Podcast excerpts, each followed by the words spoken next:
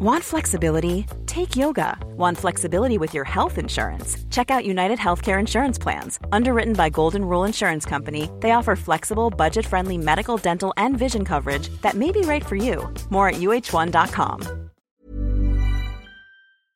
Je reprends le pouls du match, et donc, euh, pour moi, évidemment, bah, on était donc tous dans une immense attente concernant ce ce huitième de finale retour. Le début de match euh, nous laisse imaginer que ça va être fort compliqué. Euh, on se dit que la rencontre va être très très longue. Et puis finalement, il y a une espèce de début d'arrêt, de jeu avec, euh, comment il s'appelle Je crois que c'est Valverde qui reste au sol en début de rencontre, où ça coupe un peu la furia madrilène. Et puis globalement, la partie se lance. On a certains joueurs côté parisien qui se mettent en route peu à peu. Je pense à Paredes, tout ça. Et globalement, on est parti pour 30, 30 bonnes minutes. Il y a un léger sursaut du Real peu avant la mi-temps, autour de la 35e. Mais c'est là où le PSG fait le plus mal en marquant ce but sur un contre qui, calme un peu tout le monde. Alors juste avant, il y a eu un but refusé. Et des buts refusés, globalement, il y en a eu pas mal. Euh, il y en a eu trois au total, deux pardon, au total. Bon, il y avait à chaque fois hors-jeu, pas grand-chose, mais il y avait hors-jeu. Et à la mi-temps, on se dit quand même tous que c'est très bien parti, qu'on a deux buts d'avance, qu'on a comment dirais-je, bah, qu'on a le match en main, quoi, qu'on a la qualif, elle est entre, nos deux mains, euh, si c'est pas entre nos 22 pieds. Et le début de seconde période, avant même les changements de, de Ancelotti et la boulette de Donnarumma, je trouve qu'on on revient un peu, un peu moyennement du vestiaire. Je nous trouve à ce moment-là le cul entre deux chaises, si je peux me permettre, à savoir, euh, on n'attaque pas vraiment, on défend, enfin on n'ose plus attaquer, mais on, on tient le ballon, c'est, on, est, on est vraiment dans un dans un entre-deux fort désagréable. Et puis arrive le, premier tournant du match, pour moi qui n'est pas la boulette de Norma, qui, est le double changement de d'Ancelotti qui sort le catastrophique Asensio, hein, qui a bien montré qu'il n'était pas trop de la trempe de Mbappé une nouvelle fois. Il sort Tony Kroos, qui pareil n'était clairement pas à 100%, qui n'était même pas apte à jouer, hein, je pense, faut quand même le, dire. Et ça commence déjà un peu à changer les choses. Et je trouve que le Real était mieux revenu. En fait, euh, il commençait à se dire que finalement l'exploit était possible. Arrive ensuite euh, le drame de la relance de Donnarumma, qui, bon, certes, n'est pas aidé spécialement par ses partenaires qui lui offrent pas beaucoup de solutions, mais il rate son contrôle au départ. Il y a cette faute, pas faute. Certains joueurs, arbitres, pardon, ont dit qu'ils n'auraient pas sifflé quand même. Moi, je trouve qu'il y a une vraie faute pour le coup. Mais bon, toujours est-il que voilà, ça continue. Et paradoxalement, c'est pas 1-1 qu'on coule en fait, parce qu'à ce moment-là, on, a, on envoie un temps de possession assez fantastique de pratiquement, je crois, 50 passes, plus d'une minute et tout. Alors certes, en face, ils y croient un peu plus, hein, le Bernabeu se met à rugir, mais il y a quand même un, moment où, on tient le ballon, et malheureusement, je crois qu'il me semble qu'il y a une deuxième salve de changement dans Ancelotti, enfin, autour de la 70e, juste avant que ça craque. Euh, pareil, il y, a un, petit élément qui change les choses, il y a la sortie de Paredes, me semble-t-il, à ce moment-là. Mmh, il sera là. Euh, Carvajal sort aussi. Il y a Carvajal, voilà. Carvajal est, Vasquez, Carvajal est remplacé par Vasquez et, et Paredes est remplacé par Gay à la 71e. Et là, déjà, je, trouvais que ça, ça commençait à pas sentir très très bon. En étant gentil, hein, parce que globalement, en, étant tout à fait honnête, ça puait de ouf. Hein. Et arrive le premier but, le deuxième but, pardon, enfin le premier des deux buts coup sur coup, donc, où bah, Neymar fait ce qu'il peut pour tenter de rattraper sa boulette, mais au final, il n'ose pas faire le tacle qui lui aurait valu un carton jaune qu'il aurait dû faire. Ensuite, ça s'enchaîne. Bah, on a offert au Real ce qu'il espérait lors du match aller qu'il n'avait jamais pu faire, à savoir jouer vite en contre. Et puis après, le troisième but, bah, là, c'était fini. Et surtout, globalement, à partir du moment où il y a eu ce troisième but qui a été marqué, enfin, je ne sais pas ce que vous en pensez, ça m'a rappelé un peu le dernier, dernier passage qu'on avait fait à, à Bernabeu où on, on avait pareil ouvert le score, puis un partout, 2-1-3-1, et finalement à la fin on était plus proche du 4-1 que du 3-1. Bah, c'était pas le dernier passage, c'est le, le précédent, pardon. Voilà, le huitième de finale à l'Est. Mais mm. euh, la fin de match, globalement, pour moi, on est plus proche d'en prendre un quatrième. Et on a complètement. Mais alors, mais on a explosé en vol. Et il y a un point, je trouve, qui n'a pas du tout été relevé. Je trouve que physiquement, on a complètement plongé à l'heure de jeu. Euh, voilà. Après, on me dit sur le live à 3-1, Pochettino par la boule. Enfin, faut regarder la gueule du banc de touche aussi, au bout d'un moment, à part Di Maria que tu peux faire rentrer qui arrive à se péter tout seul. C'est pas Draxler qui va te relancer, c'est pas Gay qui va te tenir le ballon. Bon, J'avoue que les changements, pour moi, autant ceux de Pochettino, de Ancelotti ont un vrai impact, autant ceux de Pochettino, euh, il n'a pas vraiment des joueurs, des impact players sur le banc. Enfin, je trouve qu'il y a... Mais enfin, vraiment un match, je trouve, assez particulier où pendant une mi-temps, tu tiens bien ton match, tu fais pas de bêtises, et puis tu, tu fais une première erreur, mais t'es pas totalement perdu, et, finalement, tu offres un contre où tu dois tu dois faire la faute. Quoi. En face, ils se sont pas gênés pour découper Mbappé quand il allait trop vite. Quoi. Nous, quand Modric remonte 70 mètres, je suis désolé, mais il doit se faire la cheville au rond central. Il n'y a, pas de, a pas de tendresse. Hein. Ligue des champions, elle se gagne pas en faisant des câlins. Quoi. Donc, bah voilà, au final, tu, perds. Tu es une nouvelle fois ridicule. Parce qu'on va pas se mentir, on, a été ridicule. Hein. Je, je, lisais un peu la presse anglaise cet après, mais on se fait tailler en disant que le PSG a une capacité à, être extraordinairement ridicule dans sa façon de sortir de la compétition. Oui, on peut, le dire qu'on est plutôt bon à ce niveau-là. mais voilà, c'est comme ça. Mais avant même de sombrer mentalement, il y a, une, déconnexion physique, je trouve. Bon, ça, ça explique pas tout, quoi. Puis surtout en face, d'un coup, ils se mettent à courir comme des lapins et tout. Donc voilà, une nouvelle désillusion dans une, double confrontation. On aura quand même tenu largement le, Real comment dirais-je, à notre, on les a mis à notre portée largement, mais le problème c'est que bah, ils ont marqué 3 buts en 30 minutes quand il nous a fallu euh, à chaque fois je ne sais combien d'occasions, de tentatives, de tout pour, euh, pour inscrire. Ce qu'on a vu toute la saison, à savoir des difficultés à se créer des occasions et surtout à les convertir, c'est encore plus vu hier soir. Euh, Mathieu, je te laisse compléter ce, très long pouls du match entre coupé de divers événements. Je te laisse la parole, je te laisse compléter. Ah ben, on a encore fait l'expérience, la, mère expérience de l'une des leçons phares de, la compétition, qui même sans le but à l'extérieur, euh, rappelle qu'il suffit d'un trou noir de 10-20 minutes sur une confrontation de 180 pour, pour passer à la trappe, peu importe ce que tu fais euh, restant de la double confrontation. Ça arrive à d'autres équipes que le PSG.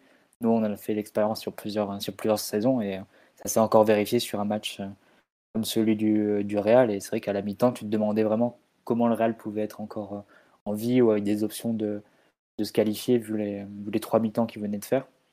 En réalité, c'est vrai qu'il faut un peu nuancer parce que la première mi-temps n'était pas non plus euh, une promenade de santé comme, euh, comme l'avait été le match aller.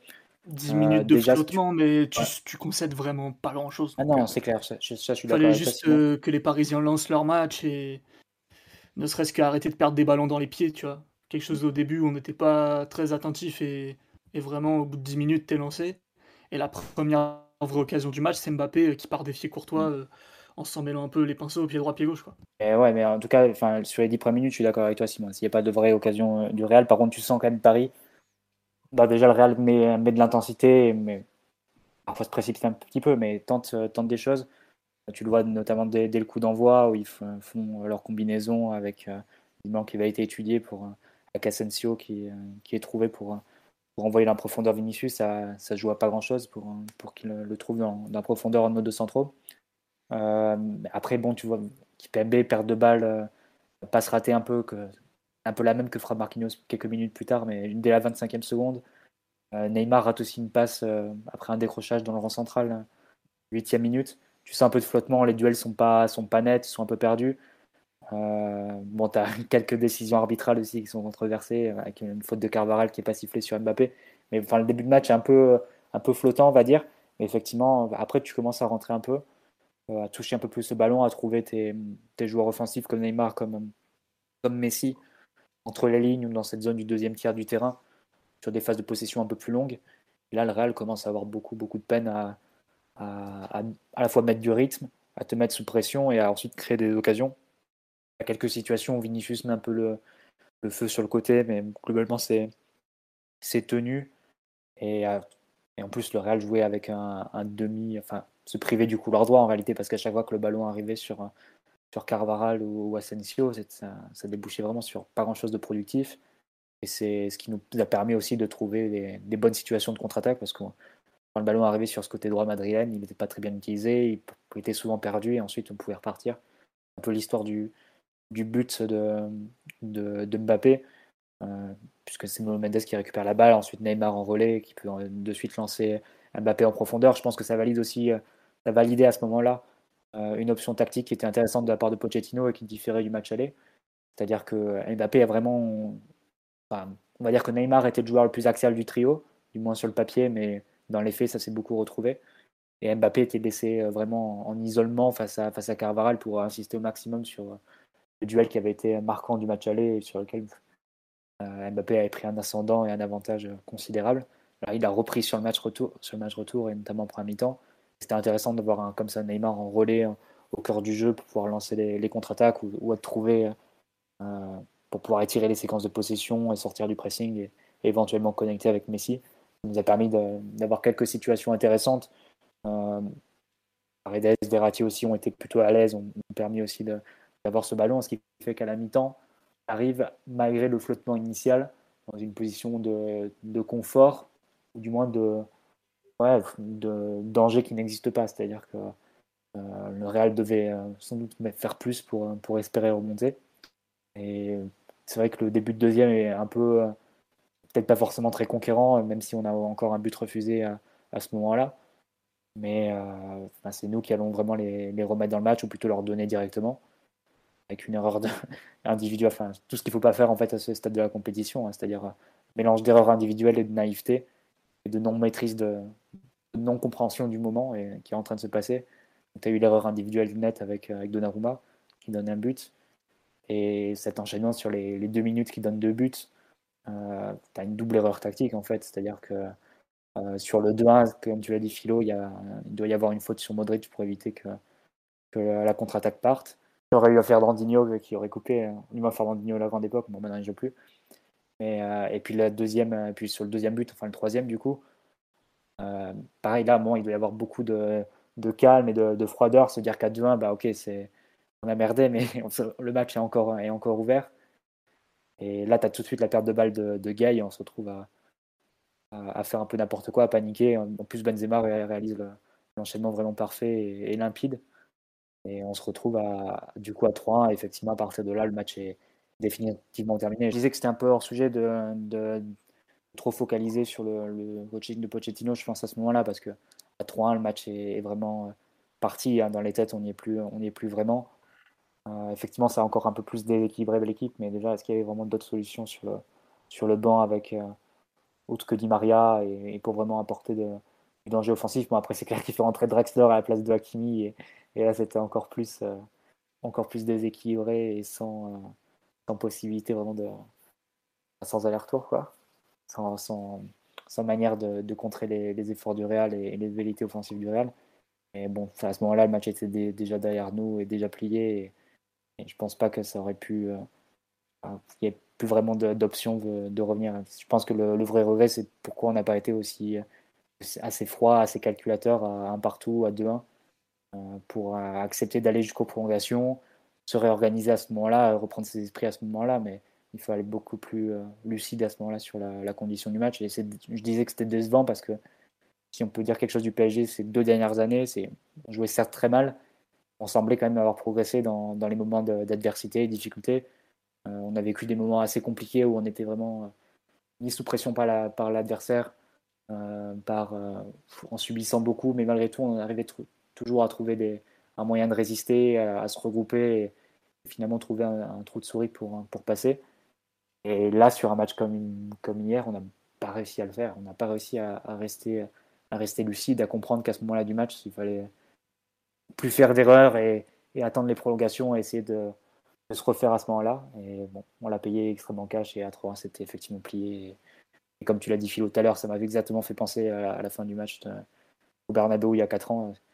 Euh, déjà avec un peu plus de, de, comment dire, de précision, le Real peut en mettre un, quatrième. Et tu joues le match 10 minutes de plus, t'en prends un quatrième sûr et t'en prends peut-être un cinquième aussi. Donc euh, vraiment, on était, on était complètement euh, à l'abandon et ah, on a complètement hein, déconnecté. C'est ça, c'est ça, on a implosé une nouvelle fois et, sans raison, mais bon, c'est comme ça, c'est la Ligue des Champions, c'est vraiment la gestion des moments, de, des aléas et comment tu gères aussi les conséquences d'erreurs euh, individuelles un peu non forcées et, inattendues. Et ça, on l'a pas su le faire et c'est comme ça que tu as complètement gâché une opportunité de, passer face à un Real qui était inférieur à toi. Donc ça, c'est mmh. ça le plus dommage. Après, tu dis sans raison. Pour moi, la raison, c'est qu'on se voyait déjà en demi, en quart. et que d'un coup on a tout qui nous tombe dessus en même temps et qu'ils s'y attendaient pas. Et à la fin, ils n'arrivent pas à reprendre le fil de leur match. On avait su en Ligue 1 le faire plein de fois, revenir au score, euh, remettre le pied sur le ballon, tout ça. Là, on est complètement emporté par la furia madrilène, l'instant où tous tes repères sont bousculés et où, bah, comme tu n'as pas de repères collectifs très aboutis dans cette équipe depuis des, mois, des mois et des mois, bah, tu n'as rien à quoi sur quoi te, te rattraper. Quoi. Tu, tu es en chute libre, tu, tu sais pas.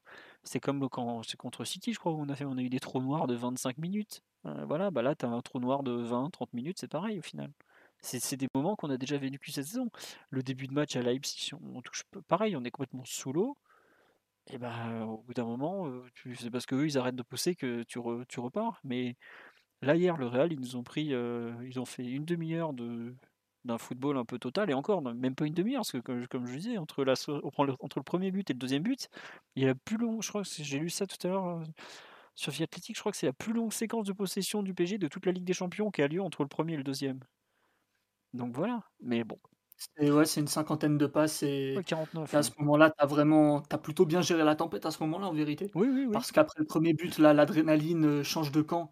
On sait à quel point c'est crucial ce, quand une équipe mène 2-0, en général, c'est le troisième but qui peut décider un peu de l'issue, euh, enfin du résultat, parce que soit il y a 3-0, soit il y a 2-1, à 2-1, il y a tout qui change. Le Real a essayé de capitaliser là-dessus. Ils en ont à peu près rien fait. Il y a juste, je crois, Asensio qui rentre dans la surface à un moment donné, et c'est rattrapé tant bien mal, mais il n'y a pas de tir, pas d'occasion. Derrière, euh, le PSG se calme un peu. Gros, gros temps de, possession euh, qui dure vraiment longtemps. Derrière, il y a le, corner que tu joues à deux, où pareil, tu, fais descendre le rythme. Et, un peu sans raison, euh, l'équipe se met à flancher. Il y a des pertes de balles bizarres. Mbappé qui perd un ballon sur le côté, qui remet le, le Real dans ton camp, et des trucs un, peu, un peu étranges. Et, derrière, le, la transition où, où déjà tu sens que l'équipe elle est plus à 100% connectée avec ce qui se passe sur le terrain parce que je pense que si Modric part comme ça à la 25e, il se fait découper par trois joueurs quoi. Et là, tout le monde, euh, tout le, monde le laisse passer en s'excusant. Et derrière, t'es même encore à 2 contre 7 dans ta, dans ta surface ou 2 contre 5, je sais plus. Enfin, il n'y a, que, y a que Modric et, Benzema, c'est tout.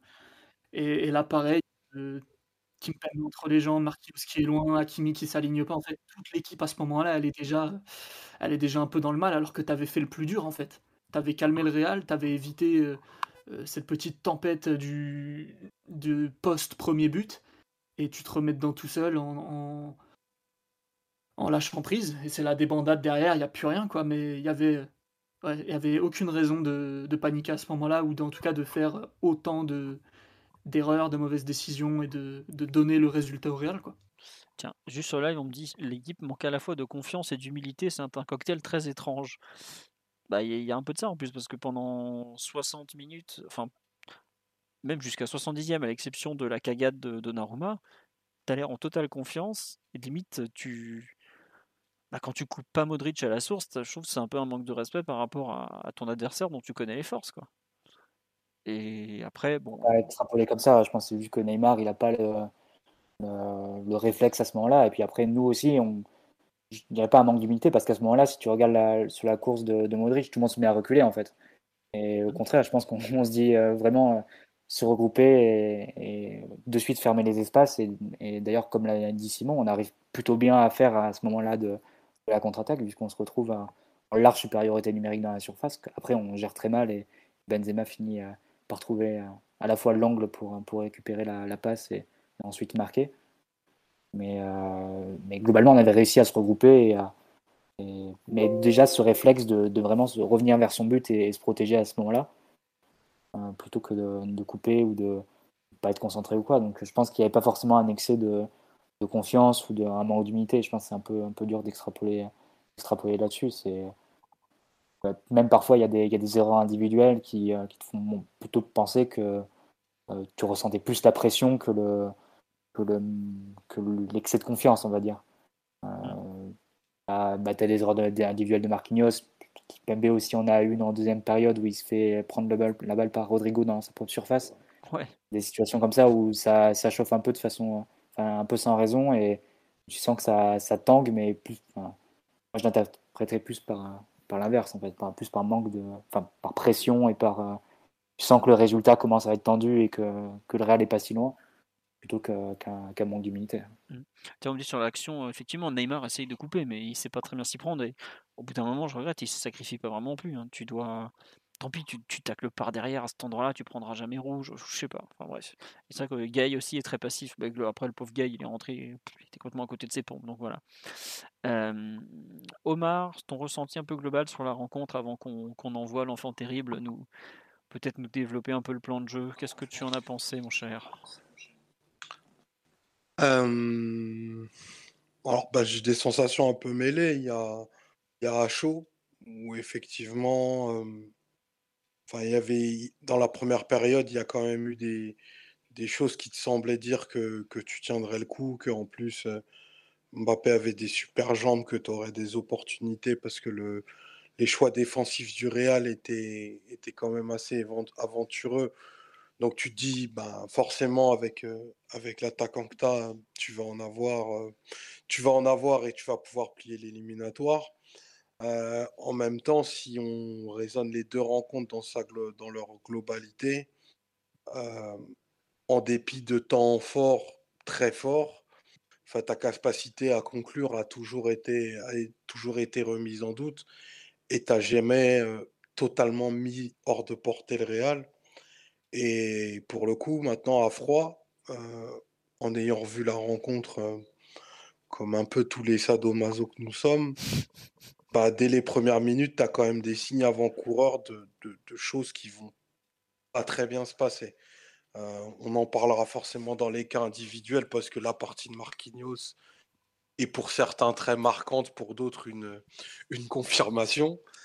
Mais euh, il, rend, euh, il rend sans pression 5 ballons consécutifs en moins, de, en moins de 20 minutes, avec vraiment des choix de, des choix de passe qui sont assez simples euh, qui sont à mi-distance et il les rend, mais de façon euh, enfin, assez inexplicable.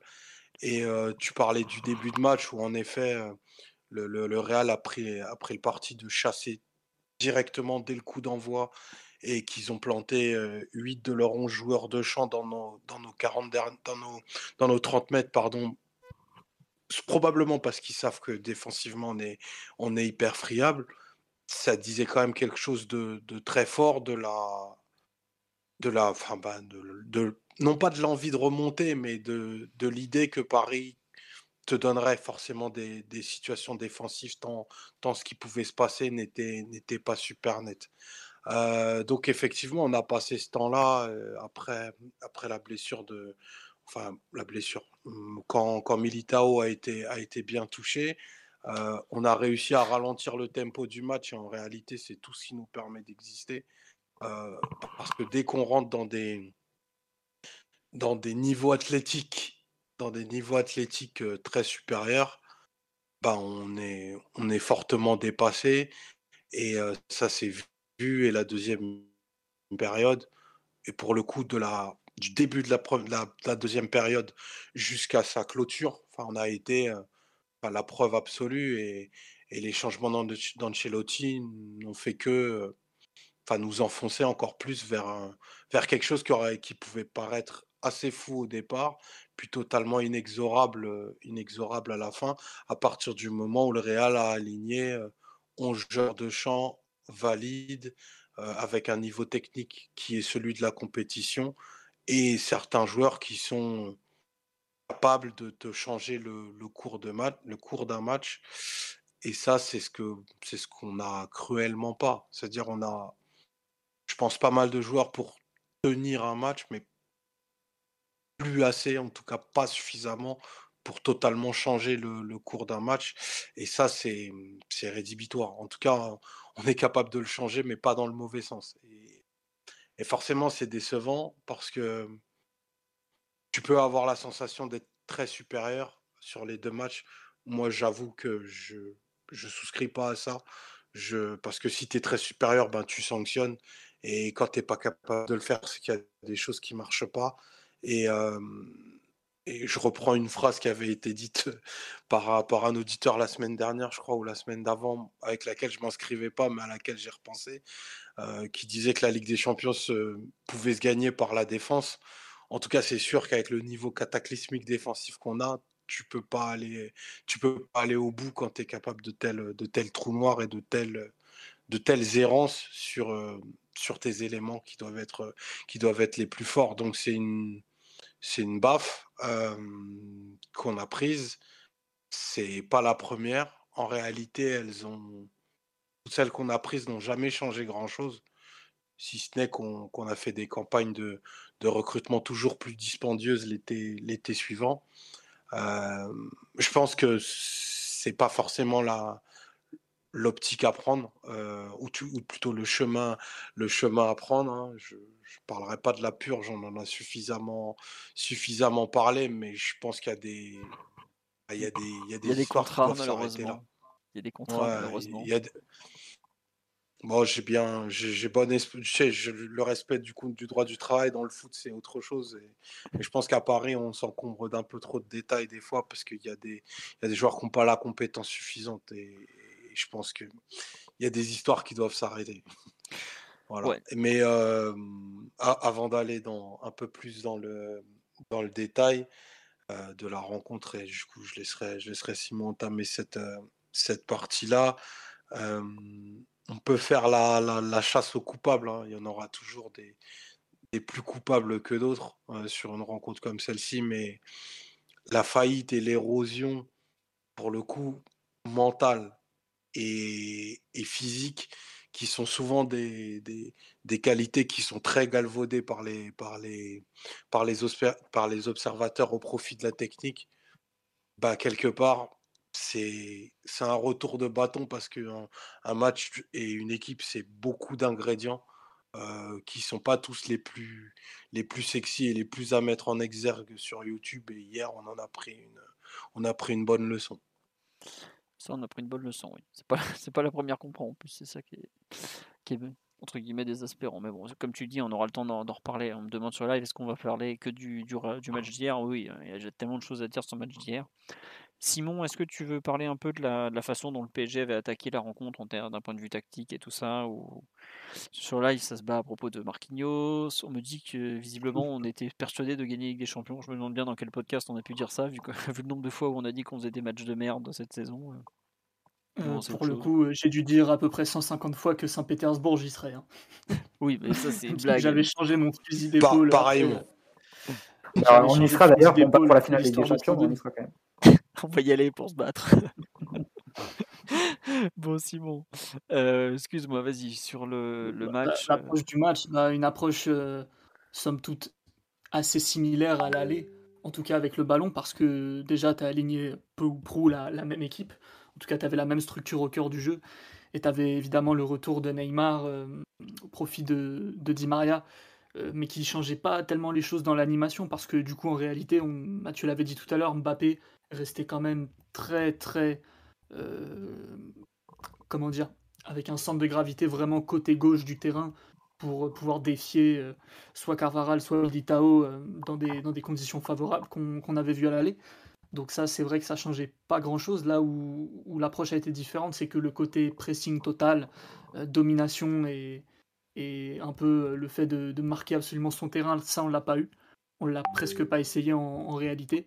Peut-être qu'on aurait pu, mais malgré tout, je pense que tu prépares pas les matchs pareils selon que tu sois euh, au début des 180 minutes à la maison ou que tu débutes le match à, 1-0 euh, sur une terre euh, plus qu'hostile face à une équipe qui va forcément essayer de, de venir te chercher dans les premières minutes, même si on a bien vu que le Real c'était pas du tout dans leur nature et même si t'imposes un temps fort ou certains temps forts, ils peuvent pas non plus te, proposer la machine à laver type, type Liverpool euh, au début de leur remontada contre le Barça. Donc euh, forcément ça a flotté un petit peu au début, tu as eu du mal à sortir le ballon. Euh, techniquement, tu as des Parisiens qui étaient en dedans qui ont, qui ont besoin de rentrer dans leur rencontre. Mais globalement, ça va, tu gères à peu près. même si ça aurait pu être pire, j'ai trouvé qu'il y avait des attitudes, des gestes défensifs vraiment très incertains où tu pouvais te dire hmm, ok le Real montre pas grand chose de très concret mais de notre côté c'est pas non plus la sérénité absolue non plus. Finalement, tu finis par t'en sortir parce que le Real euh, flanche un peu au niveau de sa pression euh, entre guillemets totale.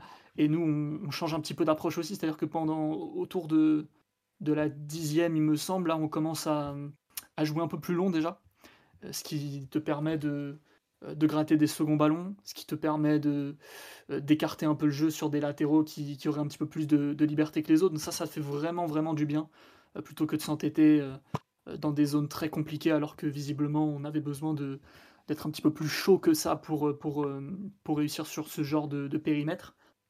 Euh, le fait d'allonger t'a fait du bien et derrière tu as pu quand même enchaîner des temps de jeu très importants dans le camp, dans le camp adverse et là ça a été vraiment euh, la même chose qu'au match aller. Hein. C'est-à-dire que tu as une supériorité dans l'axe et dans le cœur du jeu qui fait que, que globalement tu as toujours euh, des solutions et le Real a du mal à, à venir te, chercher, te prendre le ballon dans les pieds, même s'ils ont, ils ont vraiment essayé. Hein. Valverde notamment a été très remuant et tu as pris plusieurs fois des ballons dans les pieds de, euh, de Verratti ou, de, ou de Messi ou de Mbappé aussi à un moment donné. Euh, donc il y a eu, y a eu un certain abattage, mais quand même, le PSG pouvait garder cette supériorité. Et là, après, c'était comme le, le, les mêmes enjeux qu'au match aller, vraiment. C'est-à-dire que tu pouvais sécuriser la possession très haute et imposer des temps de jeu, mais pas que un peu long, vraiment très très long. Il n'y a pas beaucoup d'équipes en Ligue des Champions, face, dans des contextes d'adversité aussi relevés, qui peuvent faire plus de 40 passes dans le camp adverse. Euh, ça débouchait pas toujours sur euh, un déséquilibre instantané ou foudroyant, mais au niveau de la maîtrise du territoire, ça veut dire quand même quelque chose, surtout que c'était l'approche vraiment voulue par le PSG, euh, où là, tu as pu mettre quand même ton jeu en place, et après, forcément, tu dépendais beaucoup des inspirations, des changements de rythme et des, des accélérations de Mbappé pour proposer du, du déséquilibre. Euh, ça n'a pas toujours euh, fonctionné très très bien. Ouais, ouais sur, sur, le live, il y a une personne qui me dit on leur faisait perdre pied limite avec des possessions défensives, en fait, pratiquement. Quoi. Bah, eux, ils perdaient assez vite leur structure. Hein. C'est le Real euh, défensivement. Ils avaient quand même une structure un petit peu flottante. les marquages étaient un peu flous. Parfois, enfin, c'était jamais vraiment deux fois d'affilée le même genre au marquage de, de ton, de cœur du jeu. Un coup, c'était Valverde qui sortait sur Messi, un coup Modric, un coup Kroos ça pouvait un peu se passer les marquages comme ça et le PSG trouvait vraiment des, espaces, des intervalles et, des relais tout simplement, des relais qui t'ont permis d'accumuler vraiment, vraiment beaucoup de possessions très hautes. Et là, le problème que tu as, mais depuis, depuis toujours cette saison, c'est le problème du déséquilibre, du, de la profondeur aussi.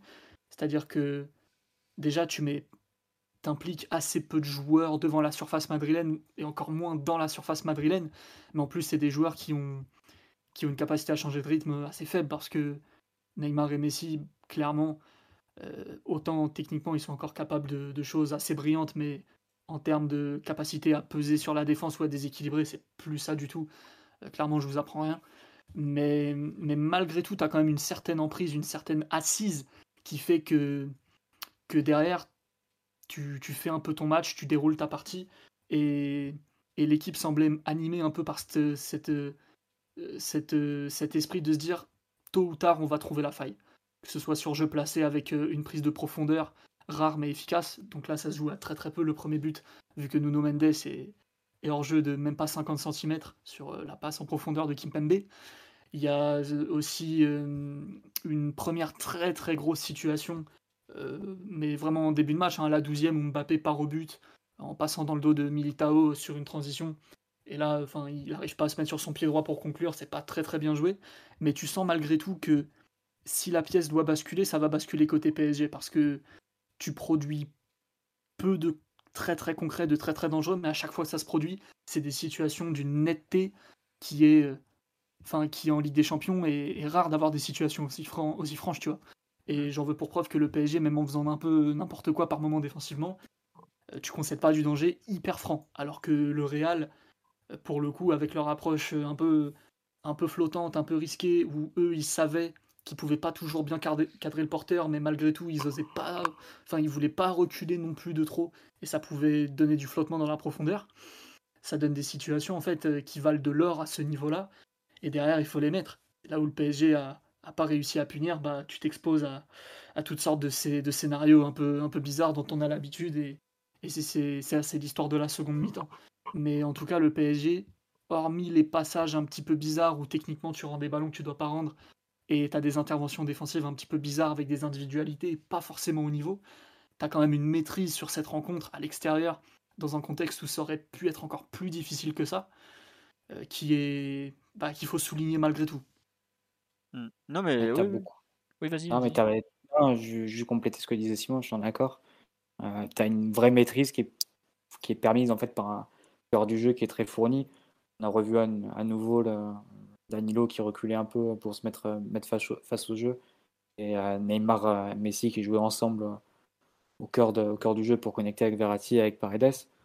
Et ça a permis vraiment d'accumuler beaucoup de temps de possession et de, de, te mettre dans le camp adverse, effectivement, sans parfois créer euh, énormément de danger ou du moins de façon très diversifiée, parce que ça, on l'a dit euh, maintes fois cette saison, hein, le, le trio offensif du PSG, c'est un trio qui est devenu très équilibré dans la répartition des tâches.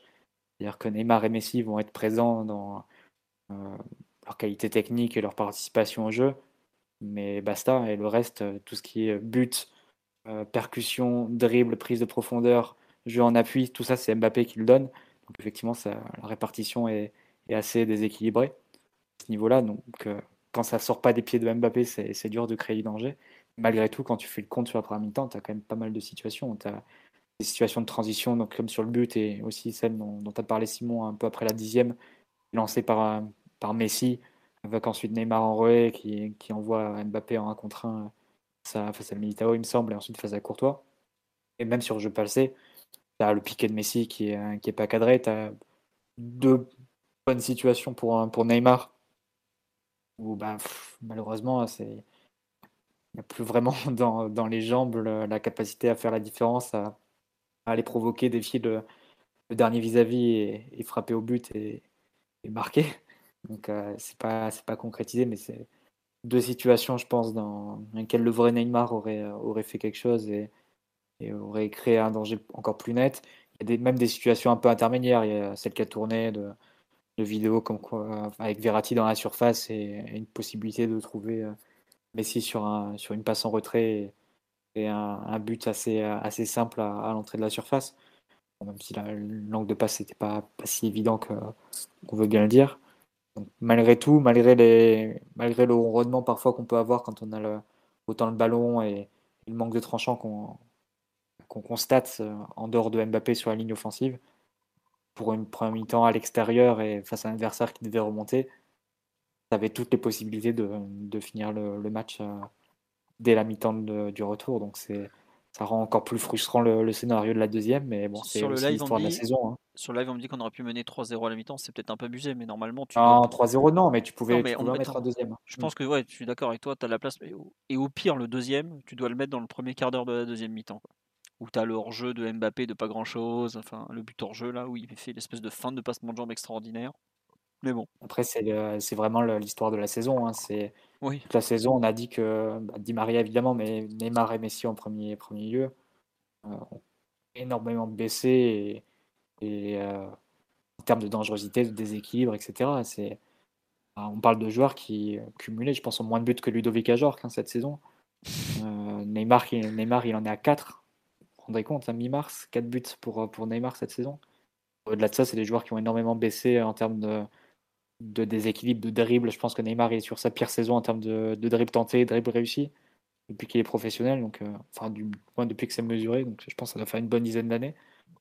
Euh, donc voilà, l'un dans l'autre, on se retrouve avec une attaque très, très dépendante une nouvelle fois de, de Mbappé pour, pour scorer. Et c'est sûr que ça nous, ça nous limite pour, pour concrétiser nos, nos temps forts, ou du moins nos temps de, de relative maîtrise, qui sont déjà des. Alors c'est vrai qu'Omar mettra un bémol, et je suis d'accord, c'est vrai que c'était peut-être pas une, une, promenade de santé ou une domination écrasante, qui, qu'on était trois, euh, les deux têtes euh, au-dessus du Real. Mais, euh, mais t'étais au-dessus, quoi. Mais t'étais au-dessus, et à ce niveau de la compétition, il faut le matérialiser. Et tu peux pas espérer, à ce niveau de la compétition, euh, avoir euh, une domination comme tu peux l'avoir au parc face, euh, face au dernier du championnat. Et rien que, rien que la domination qu'on a eu face au Real, c'était quelque chose d'assez significatif et qu'on aurait dû mieux matérialiser. Et après, si tu n'es pas, si pas capable de la matérialiser, à minima mieux la gérer en deuxième période et pas faire ces, c'est enfin pas retomber dans des travers qu'on qu rappelle à chaque fois dans les dans les previews de podcast en disant il faut éviter les erreurs individuelles, il faut faut garder la tête froide. Là c'est évidemment ce qu'on vers quoi tout on ce qu'on n'a pas fait évidemment. On a encore ouais c'est ça. C'est dans quoi on a encore péché, ce dans quoi on a encore péché euh, une nouvelle fois. Donc euh, ouais c'est euh, c'est comme ça. C'est un, mélange, un mélange des bouts de la saison mais bon. Terrible. sur, on a beaucoup parlé de ce qui est bien allé dans cette rencontre, les 60 premières minutes. sur l'aspect technique ou, ou tactique, il y a quelque chose à garder de la dernière demi-heure, ou c'est, enfin même des 20 dernières minutes, où c'est un tel crash qu'il y a. Je crois que c'est, c'est, je sais plus qui en a parlé. Il me semble que c'est un joueur. Jacques arrière droite, t'as bien aimé. Non, mais ça. L'équipe est au debout, franchement. Ouais, en fait, c'est ce qu'ils disent. Je crois que je sais plus quel journaliste espagnol a dit ouais, en fait le le plus grand changement tactique du match, c'est ce premier but qui sort de nulle part en fait. Que c'est lui qui, qui, rebascule tous les qui redéfinit tous les équilibres, qui bouscule tout et qui au final te rend la chose possible quoi. Après les entrants du Real ont fait un bon match, ont fait une bonne rentrée. Kamavinga évidemment, Rodrigo qui a quand même deux récupérations bah, sur le but, euh, le troisième but et dans la surface. Euh, sur Kimpembe, ça aurait pu donner une grosse situation aussi. Euh, donc ils ont, ils ont fait leur part du travail également, mais c'est pour le coup là le Real avait vraiment le, le vent dans le dos là.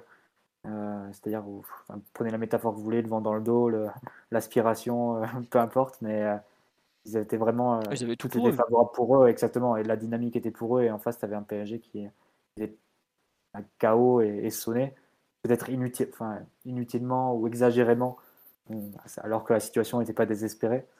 Et toujours est-il que c'était l'état dans lequel se trouvait le PSG à ce moment-là, ils ont extrêmement, enfin, ils ont extrêmement bien mis à profit. Hmm. Sur l'analyse collective, enfin, oui, ça fait partie de l'analyse collective. Est-ce que vous voulez rajouter quelque chose sur la partie, bah, on... l'espèce de décharge émotionnelle ou de, craquage, je sais même pas comment le caractériser. Est-ce que vous voulez en parler un peu quand même? Est-ce que vous le, tiens par exemple, le, comment vous expliquez un peu ce, bah, un peu ce retour arrière quand même? Parce que, enfin, franchement, j'ai eu l'impression de revenir euh, à, Barcelone en 2017. Alors, parce que finalement, des joueurs, il n'y en avait presque plus. Hein. J'ai l'impression d'être revenu aussi lors des trois dernières minutes contre United quand on s'est mis à faire n'importe quoi. Je sais pas comment vous, vous l'expliquez un peu ce, cette, euh, bah, ce chaos debout quoi, qui sort de nulle part, non? Après, si, si on est honnête et qu'on remet en perspective, depuis trois semaines, euh, tu as souffert défensivement face à toutes les oppositions que tu as eues. Euh, tu as énormément concédé. Alors effectivement, euh, il, faut, il faut aussi mettre en exergue que, offensivement, on arrivait à plus créer, plus combiner et, dans de larges proportions par rapport à, ce qu'on a fait jusqu'à présent. Mais par contre, enfin, ce qui s'est passé défensivement avait déjà été vu et dans, dans de très larges proportions euh, dans tous les matchs qu'on a fait depuis, depuis les rencontres allées, notamment à l'extérieur, c'est-à-dire des temps très faibles lorsque le, lorsque le match se lance. Euh, tu passes toujours au moins cinq minutes à te, à te connecter à la rencontre et tu donnes des occasions très claires dans la surface. Ça s'est vu à Nantes, ça s'est vu à Nice, avec des débuts de match où l'axe droit était, était pilonné. Ça, ça on l'a vu et ça c'était pas une surprise pour le coup que le, que le Real démarre de cette façon-là. Après, sur l'aspect très irrationnel de, de l'effondrement, enfin, je sais pas si on peut appeler ça de, un effondrement mental, parce qu'en réalité, il y, a, enfin, y a des joueurs de d'immense expérience, certains qui ont, qui ont tout gagné, enfin, qui aurait pu un petit peu prendre le gouvernail quand ça, quand ça tanguait. Par contre, euh, à fur à, au fur et à mesure où, les joueurs, où nos joueurs rapetissaient, bah, ceux du Real te paraissaient de, de plus en plus grands.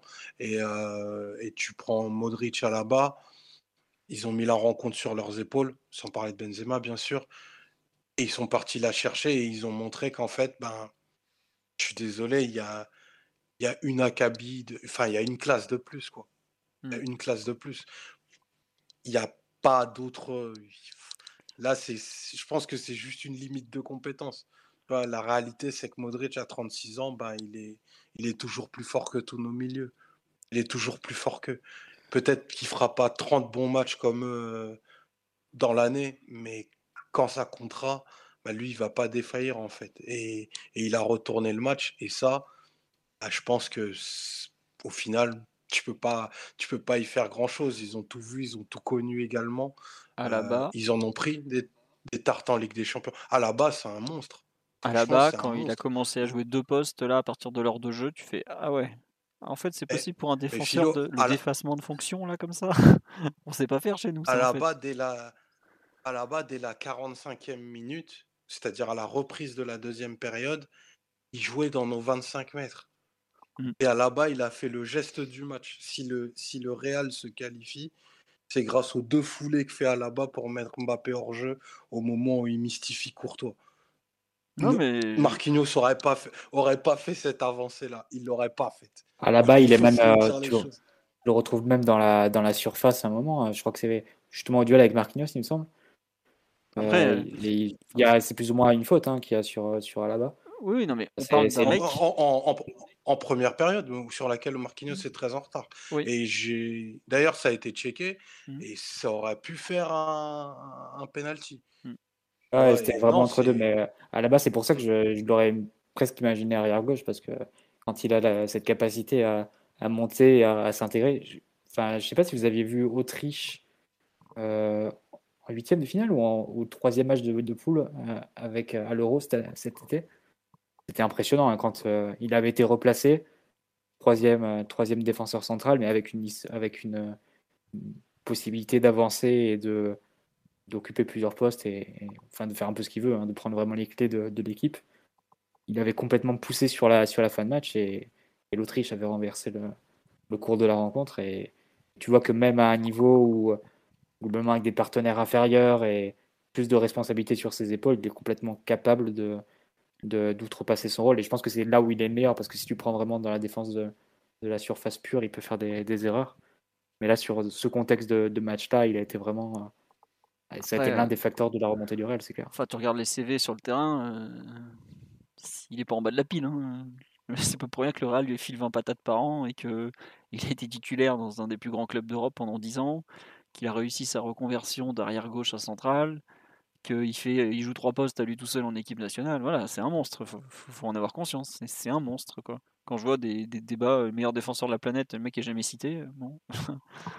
Au bout d'un moment, faut, faut quand même respecter un peu les grands joueurs. Et pour le coup, lui, c'en est, est, il n'est pas forcément autant reconnu qu'il est fort, parce qu'il a eu des fois des passages un peu étranges. Mais c'est vrai que hier, il nous fait. Par contre, super les matchs par Mbappé, hein, par contre. Oui, oui, mais voilà. Mais après, comme tu dis, c'est pas un joueur qui, qui sera euh, tactiquement ultra propre, tout ça, mais il t'apporte euh, le, ce qu'il t'apporte dans ce, quand, il vraiment quand il sort de son rôle, c'est monstrueux. C'est quelque chose justement où nous, chacun son petit rôle et bon bah des fois tu vois que personne va faire plus à part Verratti ou en gros quoi. Enfin je schématise Verratti ou Mbappé et lui il, te fait beaucoup, beaucoup plus. Et hier, il te fait super mal en faisant beaucoup plus, comme quand Modric commence à mettre en route et qui fait, qu'à lui tout seul, il règle tout le milieu de terrain. Bah voilà, à la bas, il t'a réglé. Enfin, à lui tout seul, il t'a pratiquement géré l'attaque du PSG sur la deuxième mi-temps hier quand même. C'est si fou. Alors on me dit que c'est Militao qui fait les deux petits pas qui avancent pour mettre Mbappé hors jeu. Peut-être, je vais dire, mais. non, non, c'est C'est bien là-bas, d'accord. Et à la base, c'est aussi lui qui fait le gros tacle quand Messi envoie Mbappé au but de mémoire. Enfin voilà, bon, ils, après, c'est pour rien que le mec est titulaire au Real, qu'il a fait oublier Sergio Ramos en même pas trois mois. Hein, donc euh, bon, enfin oublier, c'était peut-être un bien grand mot, mais qu'en tout cas, il est rentré dans ses chaussures sans problème. Donc bon, c'est comme ça. Écoutez, ils ont des très grands joueurs, et puis on en a aussi appris. Hein, mais bon. Sur l'aspect effondrement, Simon ou Mathieu, vous voulez rajouter quelque chose? Parce que c'est vrai qu'on a aussi parlé du fait que le Real avait su s'appuyer sur ses cadres, mais est-ce que vous, pour recentrer un peu sur nous, vous voulez rajouter quelque chose sur cette partie ou on passe au, au perf individuel? C'est tellement difficile de, savoir. Est-ce que, quand physiquement tu plonges, la tête s'arrête automatiquement aussi? Est-ce que est-ce qu'ils ont rien dans le bide? Est-ce que est-ce que parce qu'en Ligue 1 on n'a jamais à gérer ce genre de choses, on, finit par avoir des surprises en Ligue des Champions? Est-ce que c'est le manque d'expérience aussi? Parce que mine de rien, euh, la Ligue des Champions, ça se gagne aussi, parfois surtout avec des vieux grognards, en tout cas des joueurs qui, sont capables d'avoir euh, des moments de grâce un peu dans ce genre de soirée. Et clairement, bah, t'as pas fait le choix de l'expérience euh, dans ta cage, tu le payes cher. Et Marquinhos, derrière aussi, te scelle une partie de la rencontre, sachant que, bon, lui pour le coup de l'expérience il en a, mais est-ce qu'il a toujours montré qu'il était euh, mentalement toujours à la hauteur euh, des événements quand, l'équipe allait, allait, moins bien? au-delà de, montrer un peu, enfin, d'être un peu un leader par l'exemple, est-ce que vraiment il était capable de, changer la face de l'équipe? Euh, ouais, Je parle pas des butins un peu clutch, hein, je parle vraiment de porter l'équipe sur ses épaules quand, elle tangue. Donc euh, je sais pas. Je... L'expérience, c'est un, un argument à double tranchant, hein, Simon, parce que, excuse-moi de te couper, mais c'est un peu les. Déjà, on a des joueurs qui ont gagné plusieurs fois avec des champions, etc. Je pense que le, plus inexpérimenté côté PSG, c'est Nuno Mendes, et c'est pas celui qui fait le, moins beau match. Ah, mais ta défense, elle a 23 ans de moyenne d'âge, tu vois. Ouais, mais au final, c'est le plus jeune et c'est celui qui a le moins joué en Ligue des Champions qui fait. Euh, enfin, je sais pas si c'est le meilleur des, des, quatre, mais en tout cas, il fait, il fait sa partie, il fait pas d'erreur majeure. Euh, et surtout, c'est des raisonnements qui t'amènent ensuite à recruter des Bouffon, des Alves et, des Sergio Ramos, c'est ce que tu veux. Et au final, c'est pas forcément le, le chemin emprunté. Donc, euh, au final, je sais pas si c'est un manque d'expérience côté PSG parce que tu prends côté Real, tu as du Militao qui a pas une expérience folle. Nacho, il a, il a rarement joué ce, type de match, même si c'est un joueur, un, joueur solide. Tu as fait des Valverde, tu as Vinicius, tu as Asensio. C'est des joueurs qui n'ont pas forcément. Effectivement, ils sont portés par des joueurs très, très marquants. Hein. Courtois à l'aller, euh, Benzema évidemment au retour, Modric aussi. Mais euh, tu as aussi des, joueurs qui n'ont pas toute cette expérience. C'est pas le Real de 2017-2018 qui, qui avait un 11 complètement rodé à la compétition, qui jouait les yeux fermés et qui, qui connaissait le jeu quoi, et qui, qui savait que même dans les sous gros temps et, et par avis de tempête, savait faire le dos rond et laisser passer l'orage et ensuite repartir marquer, etc. Mais là, je pense que c'est un peu plus équilibré si tu regardes en termes d'expérience. Donc, je sais pas si c'est le, facteur. Après, il y a la sortie de Paredes aussi qui, on savait qu'elle allait avoir lieu parce qu'il avait sans doute pas 90 minutes dans les jambes, mais au moment où il sort, tu, perds quand même un vrai relais technique, tu perds Verratti un peu plus haut aussi en, relais pour faire progresser la, balle. C'est en plus Gay qui est dans un état de forme qui est, très moyen aussi, donc c'est un ensemble de facteurs, mais c'est vrai qu'on s'attendait pas à ce que tu gères aussi mal une situation de, pression, sachant que les dernières fois où on a dû euh, avoir Algérie, c'était plutôt probant en réalité, c'est-à-dire que Barcelone au retour, on, avait pu tenir. Bayern, ça avait été quand même beaucoup plus chaud que, la pression que nous avait mis le Real et pourtant en était sorti. Mais là, tu avais des joueurs qui portaient l'équipe. Tu des joueurs qui portaient l'équipe. Hier, personne n'a été capable de, de sortir du bois, tu vois. Tu peux parler du Bayern de moments très très chauds, mais là, tu as des individualités qui t'ont fait une différence énorme, que ce soit Navas qui se faisait canarder et lui, il faisait pas des passes à l'adversaire. Euh, pas dans ces conditions en tout cas et tu avais Neymar ou, Mbappé qui étaient aussi capables de, de totalement euh, te transfigurer, tu vois. Et là, les ah, individualités hein, capables de faire ça au-delà de l'expérience. Les individualités qui sont transcendées, elles étaient de l'autre côté. La deuxième mi-temps de Modric, euh, il manquait juste euh, qu'ils nous mettent la lucarne pied gauche à la fin et il avait 10 sur 10 dans l'équipe, tu vois. Donc, donc ça a manqué. Ça a manqué et, et, tu le payes cher parce que des éléments moteurs, on sait à quel point c'est important. C'est pas que c'est pas que euh, un 11 soudé, tout le monde à égalité.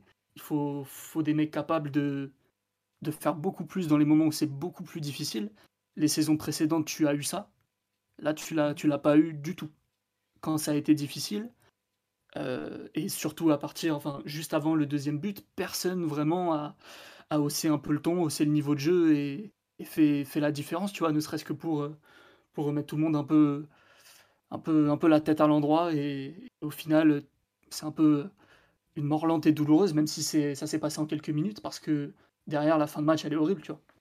Tu as, dû voir passer la photo de Donnarumma qui fait le signe de, de se calmer après le, le but du 2-1 et sur l'engagement, évidemment, perd la balle et, on se prend le but ensuite. Mais au final, je sais même pas s'il y a quelqu'un Évidemment, sur le banc, encore moins parce que tu n'as pas le contact direct avec les joueurs et tu ne peux pas rentrer sur le terrain, mettre une claque à tout le monde et, les remobiliser. Même sur le terrain, quand tu prends le deuxième but, euh, je me demande quand même ce qui se passe dans les têtes. Si tu pas sonné à un point d'être complètement dans le brouillard et de plus, euh, plus avoir les, choses claires, en fait, l'esprit clair.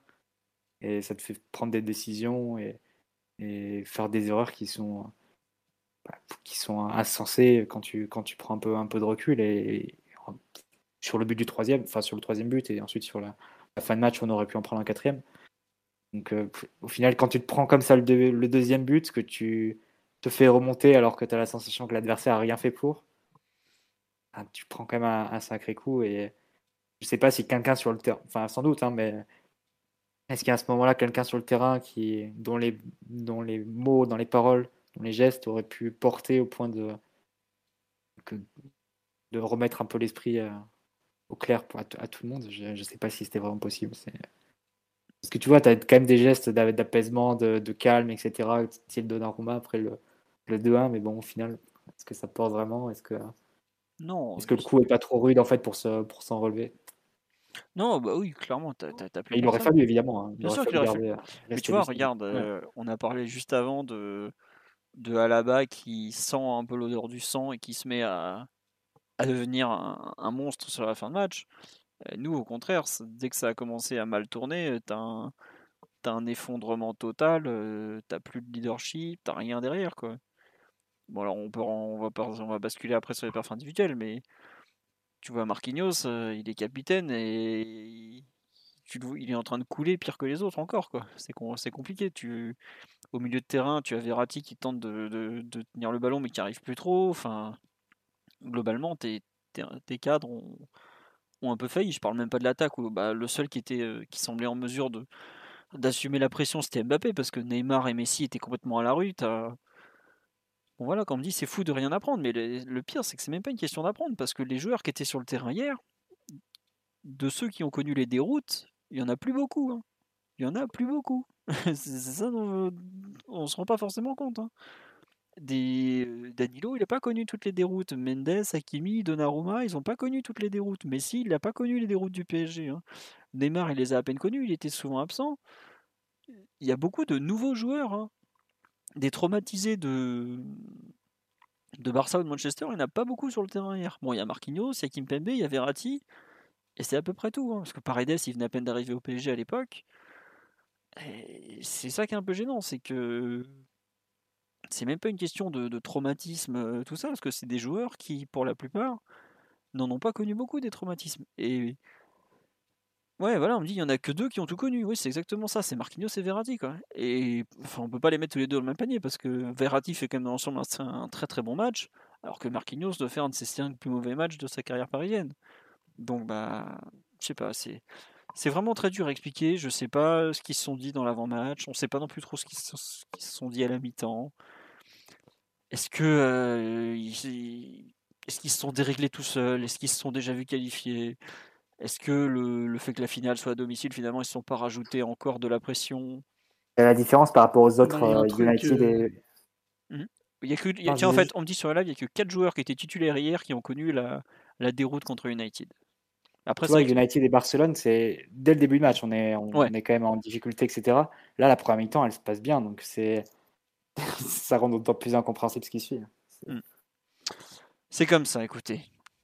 Vous voulez rajouter quelque chose sur la prestation collective, Omar, Simon, Mathieu? Il y a quand même quelque chose qu'il faut noter, c'est que on a, on a quand même terriblement manqué d'irrationalité, j'ai trouvé. ça fait pas tout, mais en Ligue des Champions, c'est quand même un facteur hyper important pour créer un peu des moments de grâce et des moments de vraiment européens et des moments qu'on a su avoir depuis bah, dans l'après United, que ce soit le, Final 8 ou, la saison la saison euh, précédente où on avait battu euh, des, des cadors et en sortant de situations parfois très compliquées, un peu de manière euh, un peu folle, un peu irrationnelle, et en y repensant, on ne sait pas toujours très bien comment, comment ça s'est passé. Et là, globalement, tu eu aucune irrationalité face, face au Real. Tu as méthodiquement mis ton truc en place de A à Z pendant, bah, pendant 150 minutes. Et derrière, derrière, le ciel te tombe sur la tête, tu fais pas ce qu'il faut, il y a des réactions qui sont mauvaises, physiquement, collectivement, ça, ça tient plus.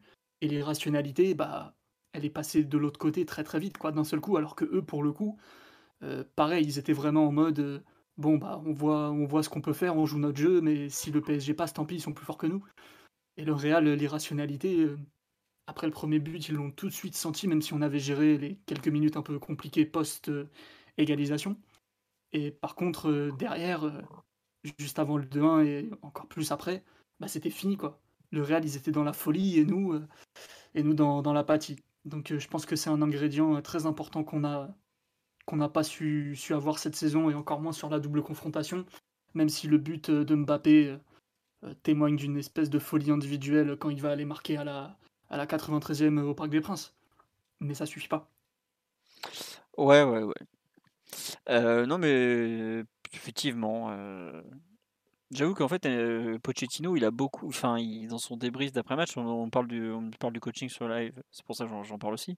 Il a pas du tout évoqué, enfin, il a beaucoup parlé d'arbitrage, du fait qu'il y ait faute sur Donnarumma, que ça change tout, tout ça, tout ça, tout ça, par exemple. Mais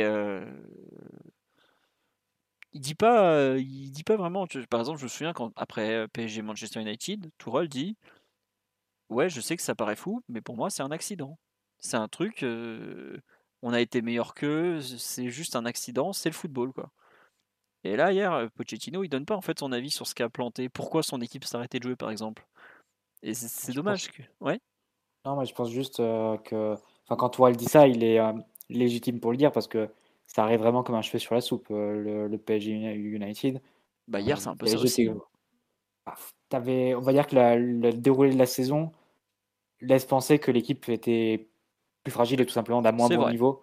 Et que tu pouvais, tu pouvais voilà, te faire éliminer par, par une équipe comme le Real. Et d'ailleurs, au moment du tirage au sort, on donne tous le Real comme favori. Mm. Parce que c'était une équipe qui était, euh, qui était dans une meilleure dynamique et qui semblait tout simplement meilleure que nous. Après, sur le terrain, on a, semblé meilleur. Au moment du tirage, on, on les voyait au-dessus.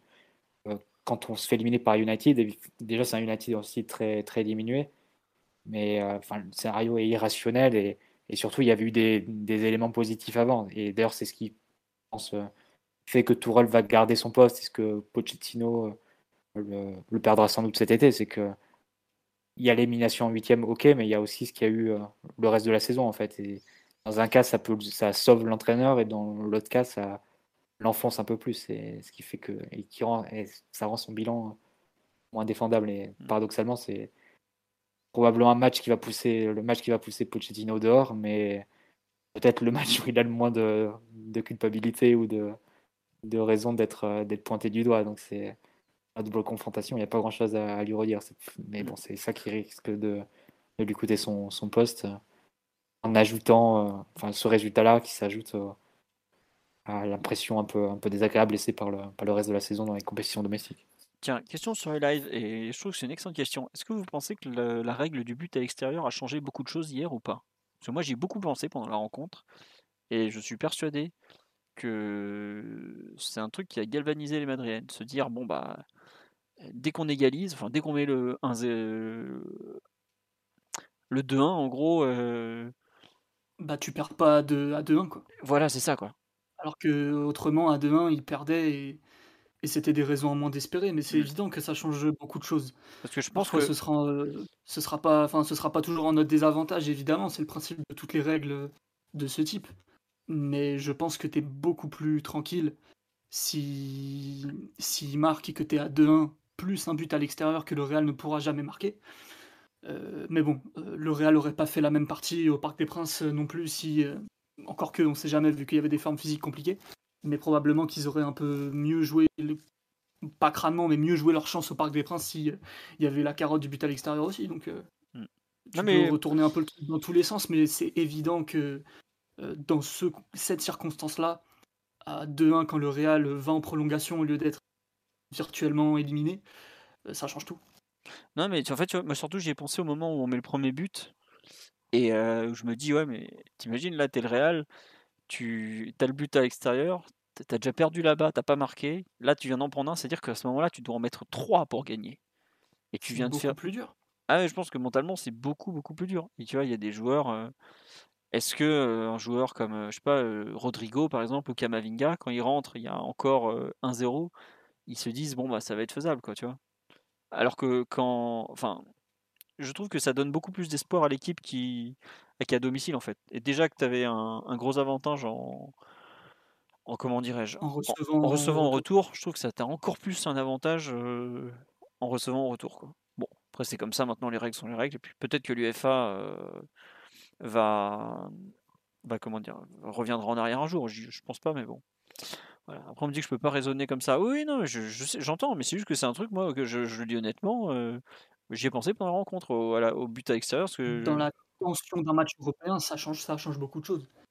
C'était la compétition la plus extrême et la plus, la plus tendue.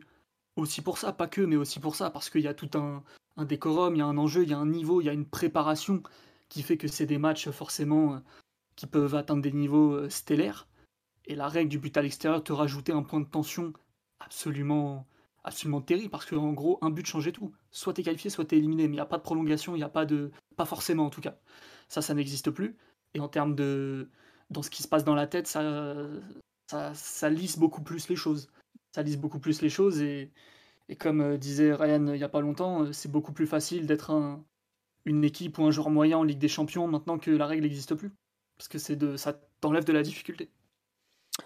Ouais, bon, on verra. Euh, on aura le temps d'en reparler, puisque visiblement, bah, c'est au moins mis en place sur, la période 2021-2024, parce que c'est des cycles de 3 ans, Ligue des Champions, donc on verra.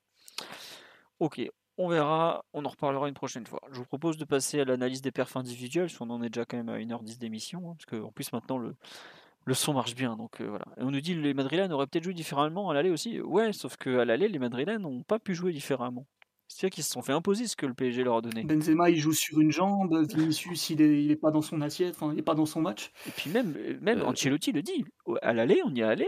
On s'est fait imposer ça, c'est tout. Il n'y a mhm. pas de, de c'est même pas. On aurait aimé marquer à l'aller. Hein. Mais ah, c'est tout. Bon, maintenant c'est fait, c'est fait. C'est juste que moi, je, pense vraiment pour le coup que ça a eu un impact. Mais après, les règles sont ce qu'elles sont. On va pas les changer juste parce que ça a des avantages de PSG. Hein, c'est comme ça. Donc, passons au perf individuel. Euh, je vous propose, je pense qu'on va faire probablement un peu le, tour de tout. Est-ce que nous commençons par euh, malheureusement, bah, il y, a une personne d'ailleurs tout à l'heure qui en a direct parlé sur le live en début de, dans le chat en début de live, bah, le, grand drame du, des buts quoi. Il disait Je comprends pas pourquoi on a mis Donnarumma. Qui veut commencer sur ce choix de Donnarumma et son erreur, son match et tout ça? J'aurais bien aimé savoir si. J'aurais bien aimé savoir si la personne qui a dit ça a dit ça, pensait la même chose à la 25e minute, quand il a fait une parade absolument irréelle sur la frappe de Benzema. Là, je, pense que la question se posait pas vraiment sur la titularisation ou non de, de, de Donnarumma, qui, je pense, quand on raisonne de façon un peu holistique sur toute la saison, ne souffre d'aucune contestation possible. Ça a été le gardien le plus performant sur la période. Enfin, il a été fiable, il a été euh, bon sur sa ligne, euh, bon à la relance. Il a été capable de donner de la continuité aux actions et à, et à, créer, mais à avoir même des angles de passe hyper intéressants. Non pas que je veuille défendre son bilan, parce que l'erreur, elle est, elle est absolument terrible et il, manque vraiment beaucoup de, enfin de, de, j'appelle, de ce que moi j'appelle un peu la tension de la rencontre au moment où il prend tout son temps pour faire cette relance-là. Mais je suis pas certain que, que avec Navas cette situation-là n'arrive pas ou une autre quoi personne n'aura la réponse. entraîner, c'est aussi choisir. Je pense que Pochettino avait fait ce qu'il fallait avec toute la somme d'informations qu'il a. Euh, J'accablerai pas Donnarumma, même si bah, ça nous précipite, ça précipite notre, chute. Si autour on est, on est bien plus fort, on, on s'effondre pas parce que ton gardien a mis une demi-seconde de trop pour relancer. Mmh. Moi, je j'en ferai jamais le seul coupable, c'est pas possible. Tiens, euh, pas mal de réactions sur live me dit il manque de vis euh, sur le coup, peut-être. Euh, voilà. on nous fait, il y a des gens aussi qui disent que la première mi-temps qu'on a pu faire, c'est aussi grâce à lui parce que bah, avec les pieds, il a assuré ce que Navas n'est pas vraiment en mesure de faire au pied, on va pas mentir. On l'a vu dans le, dans le passé. il y a une personne qui dit moi ce qui me scandalise, c'est que personne n'est allé le voir après son erreur. Euh, personne pour lui parler, c'est pas une équipe. Mais si je me trompe pas, après son erreur, Donnarumma, il est surtout en train d'aller embrouiller l'arbitre et de lui dire d'aller voir le VAR. Il prend même un carton jaune. Ouais, il prend un jaune, ouais. C'est pour ça que je. En fait, le, but, il sort tellement de nulle part. J'ai l'impression que personne ne comprend vraiment. Entre lui qui hurle euh, sur l'arbitre et tout ça, euh, je pense que c'était pas, pas très très clair plus qu'une question de l'abandonner et tout, c'est plus une question de que ça sort de nulle part en fait. Que je pense que tout le monde est surpris, tout le monde comprend pas trop ce qui se passe parce que ça va très vite en plus, que l'erreur elle est bizarre, que lui il dit qu'il a faute.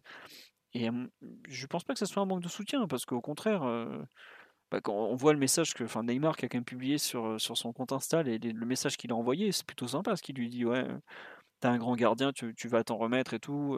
Et je pense que pour le coup, absolument toute l'équipe du PSG a totalement confiance en, en Donnarumma. Euh, je vois pas les mecs l'abandonner ou. Au bout d'un moment, ils sont footballeurs, ils le voient tous les jours. J'espère qu'ils se sont. Enfin, si en 8 mois ils se sont pas rendus compte que c'était un monstre absolu, faut vite changer de sport, messieurs. Parce que. Il est. Enfin, comme tu l'as dit, Omar, sur la saison, il n'y a pas photo. Il est meilleur. C'est normal qu'il joue, en fait. Mais ce qui est marrant, entre pas très drôle dans le fond, c'est qu'il n'a pas beaucoup fait d'erreurs de la saison, voire presque pratiquement aucune. Hein. Enfin, si, peut-être une fois ou deux, il a fait une connerie au pied. Je, me souviens d'une énorme boulette avec l'Italie, mais il, fait de la boulette au moment pile où il est installé comme le titulaire, puisque bah là, pour le coup, s'il joue, c'est que c'est lui le titulaire maintenant. Alors qu'il en a il en pas fait une seule au moment où on craignait, enfin quand il était auparavant dans la situation de concurrence où entre guillemets, bah, il allait être jugé euh, match après match quoi. C'est ça un peu tout le paradoxe de cette titularisation et de cette erreur qui suit, c'est que c'est au moment où la concurrence quelque part s'arrête, qu'on dit bah, stop, aujourd'hui il y a un numéro 1, c'est toi. Et c'est à ce moment-là que c'est il, fait cette boulette quoi. Comme si en fait euh, il s'est relâché quoi. Alors, ça m'aurait pas ça m'aurait pas surpris de voir Navas titulaire perso. Justement pour toutes ces raisons. Le fait de le mettre numéro 1 de manière vraiment très très officielle, même si c'était évident qu'il faisait une meilleure saison euh, sportivement que, le concurrent, euh, ça peut mettre une, pression supplémentaire parce qu'il faut l'assumer. Et là, on en revient à tout ce qui est euh, vécu et expérience, quoi. C'est-à-dire que Navas, la dernière fois qu'il a croisé le chemin du Bernabeu, il t'a sorti un match absolument historique à l'échelle du PSG en Europe, avec une prestation dont on se rappelle encore très très bien vu tout ce qu'il nous a sorti. Lui, pour le coup, si t'étais resté dans l'alternance un peu normale, ça aurait mis aucune pression à l'un ou à l'autre. C'était un peu bah, la manière de, dont le staff avait fonctionné à ce sujet depuis des mois et du coup, bah, tu. Euh, c'était un statu quo qui aurait pu se comprendre. Lui, pour le coup, le côté expérience, moment magique, il l'a, même si c'était un peu foiré contre City euh, l'année euh, l'année précédente. Donc, c'était pas si anodin en réalité. le côté. le côté il était meilleur, donc c'est lui qui a joué. À ce poste-là, à ce moment-là, c'est pas si simple, à mon avis. Il y avait d'autres choses qui auraient pu rentrer en jeu qui ne sont pas rentrer en jeu, mais qui aurait pu. Même si évidemment ça se comprend euh, sportivement, le côté bah, il est plus fort, donc euh, bon, enfin un peu plus fort, donc on va le mettre. Mais bon, la preuve que c'est pas anodin et que tu peux, ça peut faire déconnecter, ça peut faire, euh, ça peut mettre dans, des situations pas toujours très faciles et on le paye très très cher. Ouais. Après, comme on dit sur live, si on perd avec Navas, bien tout le monde tombe aussi sur, sur Pochettino, tu vois. Mais bon, après, il est aussi payé pour faire ses choix et que les choix soient les bons. Évidemment, un, mec qui se loupe alors qu'il l'a choisi, ce sera toujours de la faute de l'entraîneur, bon, en plus de celle du joueur. Hein. Bah, c'est pour ça aussi qu'ils sont payés aussi cher, les types, il hein, faut quand même pas l'oublier. Mathieu, sur cette histoire de Donnarumma, Navas, de, de concurrence, de titulaire, de choix, qu'est-ce que tu. Est-ce que tu pardonnes à Gianluigi déjà pour l'euro?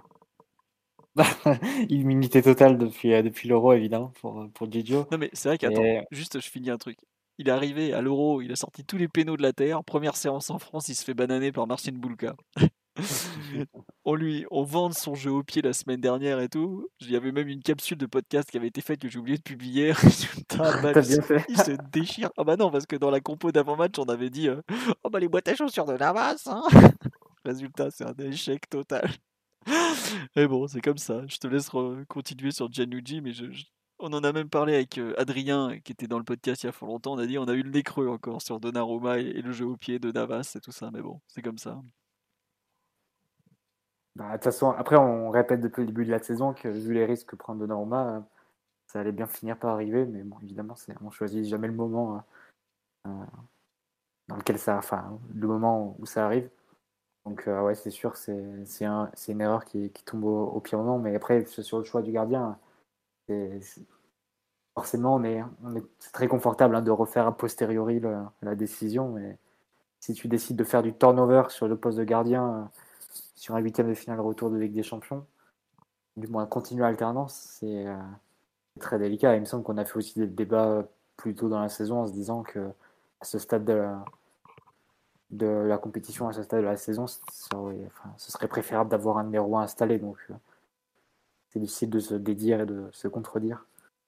juste parce que le résultat n'est pas allé dans, dans, le bon sens. Mais bon. c'est comme ça. C'est sûr que c'est très fâcheux parce que c'est une erreur qui, qui a une influence quand même cruciale hein, sur la rencontre et sur le, moral des deux équipes. Ça redonne un, un jus et une espérance à, au Real. Hein. Illusion, comme, comme il dirait là-bas, mais ça, leur, ça les a vraiment dopés à ce niveau-là. Et de notre côté, tu te dis, euh, à la moindre erreur, tu es, en prolongation, et à la moindre erreur, tout est, tout est à refaire. Et, et, euh, et voilà, et, la dynamique serait, serait plus de ton côté. Donc, c'est euh, c'est vraiment une erreur qui tombe très très mal. Ça a un peu les mêmes, les mêmes effets que, que celle de Buffon il y a, il y a trois ans. Hein. C'est difficile de ne pas faire la comparaison, mais dans le sens où ça te tire vraiment tout, tout le monde vers le bas et ça, ça diminue la jauge de confiance d'absolument tous les joueurs. Mais bon, c'est comme ça. Même si, euh, bon, évidemment, on, avait le droit de, de, mieux la gérer et de collectivement mieux l'assumer euh, en perdant pas complètement les pédales comme, comme on l'a fait. Mais on sait pas, enfin, c'est clair qu'elle nous a mis dans la difficulté. L'équipe n'a pas été en mesure de, de vraiment euh, l'intégrer et passer à autre chose. Donc, c'est c'est triste. Ça, c'est difficile d'éluder la responsabilité du gardien. Mmh. Tiens, juste pour finir sur le cas Donnarumma, Navas, tout ça, tu penses que la, concurrence, elle est relancée ou pas du tout, malgré tout? Non, parce que l'avenir, c'est Donnarumma. Donc, euh, c'est Gigio. Je pense que à, voilà, à, terme, c'est lui qui va prendre le poste. Mais bon, c'est clair que ça sera un des chantiers de, de l'été. Qu'est-ce qu'on fait avec Navas? Est-ce qu'on est qu'on garde cette, euh, ce duo-là? Il faudra voir ce que Navas veut faire d'ailleurs. Euh, est-ce que lui euh, se satisfait de ce rôle-là et bien est-ce qu'il veut aller jouer ailleurs? Ce sera, ce sera une question.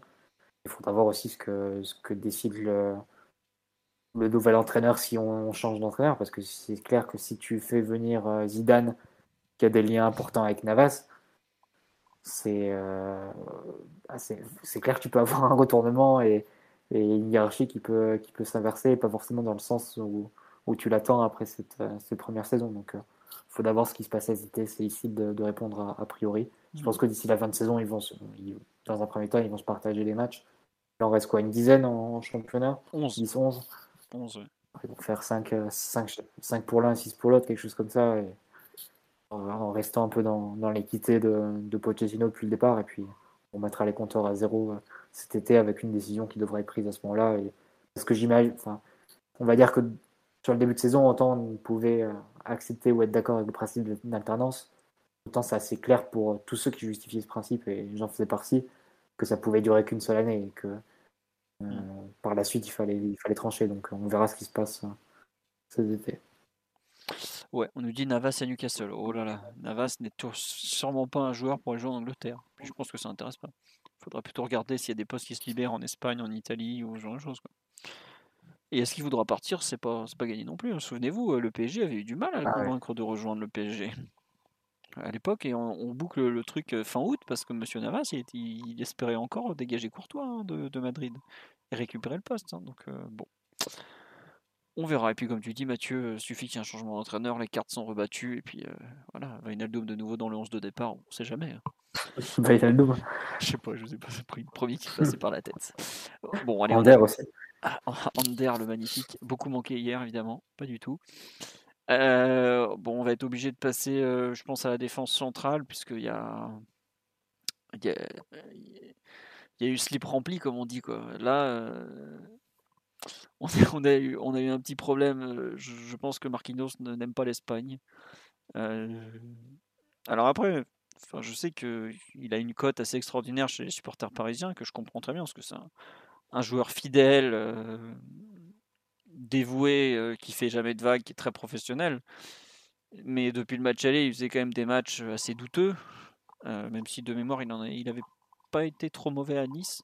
Mais on voyait qu'il avait beaucoup de mal à rentrer dans les rencontres. Et ça s'est encore confirmé ce mercredi, où il fait n'importe quoi. Mais surtout, il, il n'arrive jamais à rentrer dans sa première mi-temps et à chaque fois Benzema l'a dominé. Je crois que j'ai lu passer tout à l'heure sur live, comme quoi il avait perdu trois duels aériens sur quatre face à Benzema quand même. Alors certes Benzema a un super super jeu de tête qui est souvent oublié, mais voilà et, surtout la fin de match c'est il fait un bon début de seconde mi-temps, mais alors ensuite il recoule complètement et honnêtement aujourd'hui, à froid, en, remémorant des bouts de match, en revoyant des, séquences et tout, j'en étais à me demander s'il avait joué blessé à la cuisse droite ou, malade, franchement. Tellement son match.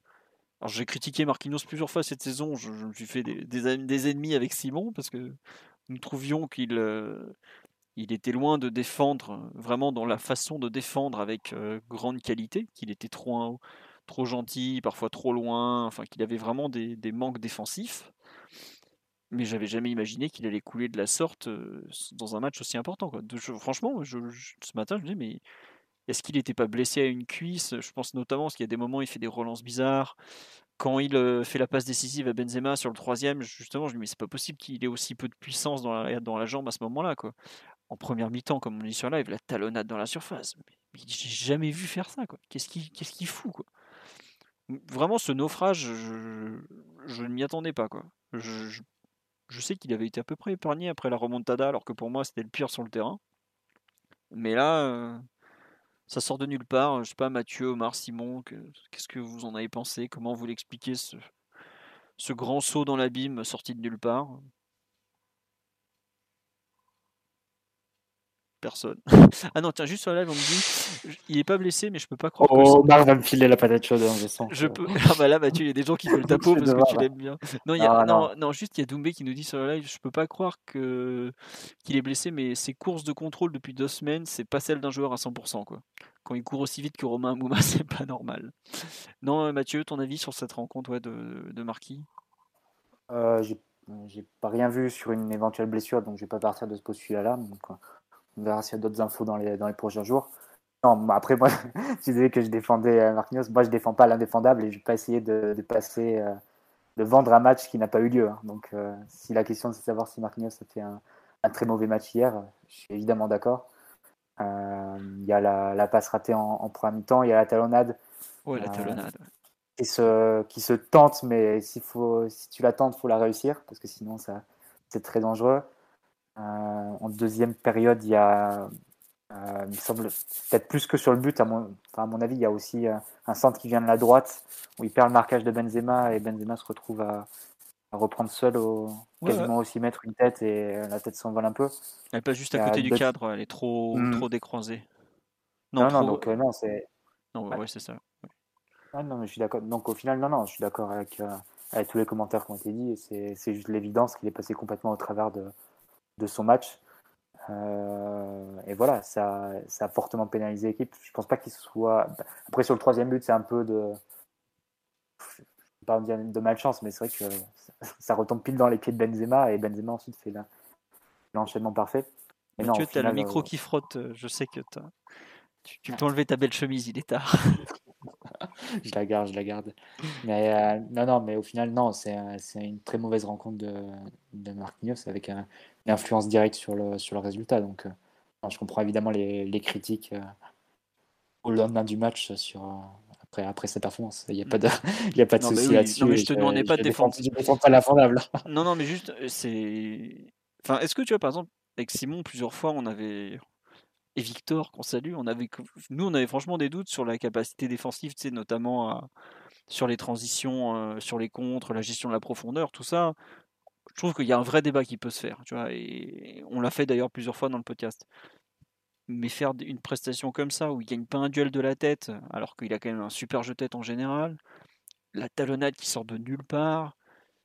Moi, enfin, soit il a joué un peu blessé slash malade, et on a vu, ça, des fois, ça peut, mal tourner. Hein. On se rappelle de N'Golo Kanté caca-culotte en finale de Coupe du Monde, le pauvre où il était à la rue, quoi. Alors que c'est quand même un, super joueur. Hein. Mais j'arrive pas à croire qu'il ait, qu'il ait pu réexploser mentalement comme, euh, comme lors de la remontada de Barcelone, quoi. C'était il y a 5 ans, depuis c'est devenu un titulaire indiscutable. il était déjà pas mal à l'époque, mais si vous vous rappelez, de 2016-2017, Marquinhos il fait une mauvaise saison par exemple.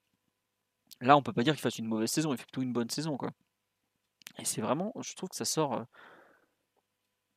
pas de nulle part, que comme je, viens de le dire, il y a quand même eu des matchs très douteux sur la saison et encore plus dernièrement, mais qui se qui se qui volent un éclat, comme ça, c'était vraiment quelque chose euh, euh, qui sort nulle part. On me dit Silva avait aussi coulé face à Benzema. Moi, je me souviens surtout de Kim Kimpembe qui avait été en en difficulté ce, lors du 2-2 à Madrid. Kimpembe avait été en grosse difficulté face à Benzema. Il le dit lui-même que c'est très très dur à défendre euh, contre Benzema. Silva, il n'a pas joué le, le, match aller au Bernabeu il y a, 4 ans. Donc, oui, oui, oui. non, ouais, non, par contre, le retour, il n'avait il pas été génial, je suis bien d'accord. Mais il n'avait pas été aussi catastrophique qu'a pu l'être Marquinhos hier. Hein. Je ne sais pas, Omar, si tu as une explication à cette, euh, ce drame. Sur, Bon, sur un match absolument catastrophique, hein, de bout en bout. Euh. Moi, très sincèrement, je trouve qu'il n'y a absolument rien à sauver dans, cette rencontre. Du début du match où euh, il a rendu pas mal de ballons sans pression à un placement assez flottant qui, a en effet, et tu, fais bien de mettre d'avoir mis un point là-dessus, euh, il s'est fait vraiment, Benzema a dîné sur sa tête toute la soirée. Hein il a vraiment gagné tous ses duels et il a pu régler la mire de façon euh, assez, assez facile euh, dans un domaine où Marquinhos est censé être très dominant, puisqu'il il a un jeu de tête euh, enfin, qui, qui, qui est souvent, souvent salué. des distances d'intervention qui sont vraiment très mauvaises. Il a laissé beaucoup trop de temps à un joueur qui a la, qui a la, qui a la finesse de Benzema, jamais au contact. Mmh, un langage corporel pas super rassurant. ça fait monter en plus en pression son partenaire de la charnière qui, qui lui a besoin d'un peu plus de tranquillité. Et vraiment, j'ai eu peur pour Kipembe. Je fais un parallèle, mais j'ai vraiment cru que lui, pour le coup, allait vraiment arracher une jambe et, clôturer sa saison de cette, de cette façon-là. Donc non, le, le, match de Marquinhos hier, il questionne parce que il, a, des séquences de air défense qui sont assez fréquentes, à vrai dire, où il confond, je pense, gestion, gestion des temps plus ou moins faibles et, et relatif planque. Et hier, c'était pas un soir pour se planquer. Le Bernabeu, c'est pas un terrain pour se planquer. Et forcément, ben, quand tu quand as le niveau de performance qu'il a depuis le début de cette année, ben, il y a un moment, ça allait se voir. Ça se voit depuis plusieurs semaines euh, qu'il n'est pas bien. Euh, il s'est fait, enfin, il s'est fait bien promener par euh, par Colomwani, Simons, euh, Gouiri. Et... Bouanga. Gouiri, c'était carrière plus Bouanga, ouais. C'était Bouanga ou qui lui a mis une sauce monumentale? Bon, je me demande si on n'a pas perdu Omar. Reviens, reviens, on t'aime, Omar. Omar Non, mais Omar, il a, as raison de, signaler que ses performances n'étaient pas bonnes ces dernières semaines, entre les deux, matchs surtout. Euh, après, c'est là où ça tombe peut-être plus sur, comme un cheveu sur la soupe, comme, comme a dit Philo, c'est que si tu prends les gros matchs, euh, notamment les matchs de Ligue des Champions, euh, bah, je me rappelle notamment du match retour face à City. Pour le coup, ça tanguait beaucoup. Et là, la charnière avait vraiment répondu présent. Et au final, on perd le match.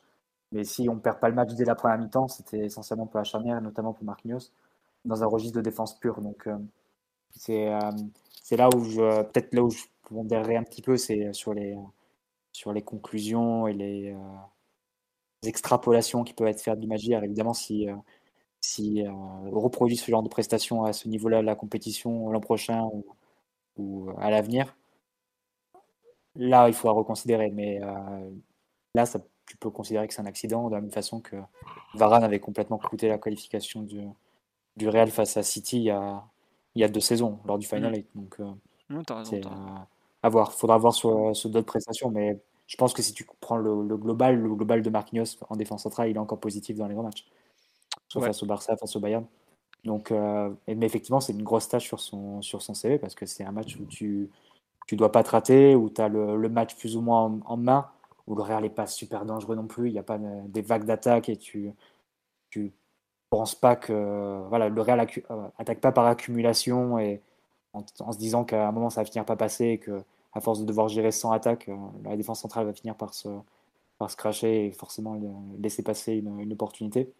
Ça n'a pas été le cas sur un match comme hier, c'était plus sporadique et il s'est raté sur les interventions qu'il a eu à faire. Donc à partir de là, c'est difficile à défendre. Et euh, le truc, c'est que Kim Pembe, qui a, fait, euh, qui a fait plutôt les bonnes interventions pour la mi-temps au duel, lui aussi un peu, un peu plongé. Hein. Déjà, en début de match, euh, une, passe, ratée au bout de 20 secondes directement pour l'adversaire, la même qu'a pu faire Marquinhos en milieu de première. Et puis la fin de match aussi qui est un peu, un peu rocambolesque entre le deuxième but où les deux sont, sont plus ou moins impliqués, la perte de balle sur, sur Rodrigo et, et d'autres points un peu, un peu bizarres. C'est vrai que c'était pas le, le, meilleur match de la charnière, évidemment, en particulier de, de Marquinhos sur, sur hier. Ça coûte très cher parce que moi, je trouve pas que ce soit le secteur qui a été le plus défaillant hein, sur l'ensemble de la saison.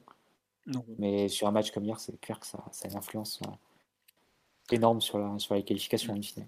Ouais, ouais, moi j'avoue, je n'ai pas trouvé Kim Pembe euh, tant en difficulté que ça. Après, c'est vrai, comme tu dis, sur le deuxième but, euh, bah, il sort pour tenter de couper l'angle de passe de Modric, mais Modric lui met entre les jambes, ça, ça fait toujours mal. Bah, la, balle que récupère Rodrigo sur Kim Pembe, c'est un peu la même. Ça, ça, là, je suis d'accord.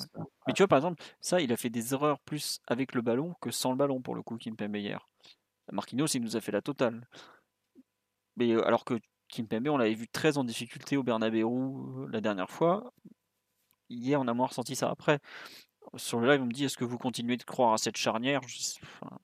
C'est pas Ramos qui va les concurrencer. Hein. on va pas y aller par quatre chemins. Euh, je sais pas, Simon, ce que tu en as pensé un peu de la charnière en général, euh, outre le fait que. Tu savais que Marquis allait caca culotte. Tu l'avais dit. Toi aussi, Simon, tu. J'en pense rien. J'en pense rien. J'en pense que soirée cauchemardesque pour l'un, un peu moyenne pour l'autre, surtout à la fin où clairement, un peu que le reste de l'équipe, il a, un peu plongé, il aurait même pu dégoupiller. Bah, il témoigne cet accrochage un peu ridicule, euh, en tout cas pas indispensable avec, euh, avec le crack Vini. Donc euh, non, non j'ai rien de, rien de plus à ajouter. Bon, et bon, on va Énorme déception. Un joueur, un joueur qui, moins que les autres, a le droit à l'erreur, parce que lui, ce genre d'erreur, en tout cas, plonger de la sorte alors que t'as le brassard et que t'es censé être le dernier rempart. Euh, enfin, je sais pas, je pense qu'on peut se repasser beaucoup de, matchs à élimination directe de Coupe d'Europe. Tu verras jamais une prestation aussi pitoyable d'un défenseur, à part euh, peut-être euh, Marcelo de l'OL de la grande époque, quand il avait visité le Camp Nou en, faisant, en étant chaussé sur des patins à roulettes. Quoi. Donc, non, là, je.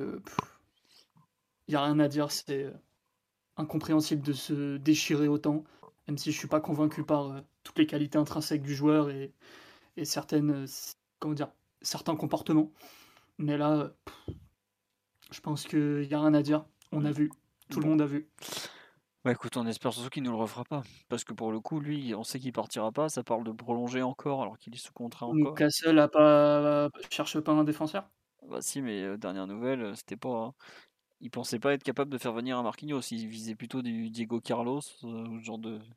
Chelsea, mais depuis, depuis la guerre, je sais pas si Chelsea peut mettre. Euh, non, Chelsea, ils ont, plus, millions sur Chelsea, ils ont plus le droit de payer la moindre facture, de, de faire quoi que ce soit. Chelsea, Chelsea a embargo euh, anglo-saxon sur eux. Bon, on a un peu fait tour sur la charnière. Est-ce que vous voulez dire un mot sur les deux latéraux, sur Mendes ou, ou Hakimi? Non Peut-être signaler. Enfin, mmh. Mathieu l'a déjà fait tout à l'heure, signaler le, bon match de, Nuno quand même, encore une fois. Mais bon, est-ce que. Enfin... Nuno, c'est la personnalité. Hein. On sait que, en général, on peut compter sur lui, qui va pas se cacher, qui va tenter des choses. Et, il a même, il aurait très bien pu être décisif vu qu'il est en jeu de très très peu sur euh, le premier but refusé de Mbappé.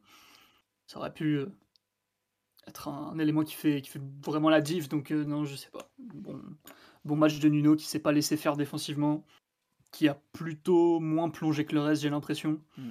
Il avait l'air assez, assez frais dans la tête et dans les jambes après leurs deux. Tous les autres, c'était beaucoup, beaucoup plus compliqué. Donc, euh, non, Nuno a salué. Hakimi, j'étais un peu moins convaincu, mais pareil, des choses intéressantes, euh, des dépassements de fonction quand il repique dans l'axe, dans le dos de Nacho.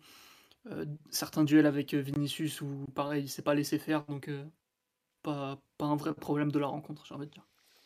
Ouais, il y a beaucoup de gens qui sont d'accord avec toi sur le live concernant Nuno, un peu moins sur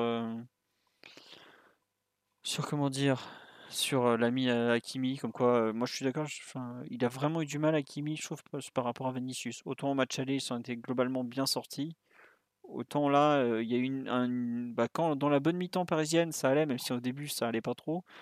Mais sur la fin, euh, l'ami euh, l'ami Hakimi était vraiment vraiment en difficulté, je trouvais. Enfin, euh, les coups de boutoir de Vinicius, euh, qui est un joueur, dont Omar nous dira que c'est un joueur absolument for- formidable et complètement total, lui, lui ont fait mal. Je sais pas, Mathieu, Omar, euh, Extravagant. hein. extravagant. Ah bah, à qui, Vini, c'est l'extravagance la plus totale. C'est c'est directement le carnaval de Rio sur le terrain. C'est quelque chose à, à vivre, hein, honnêtement.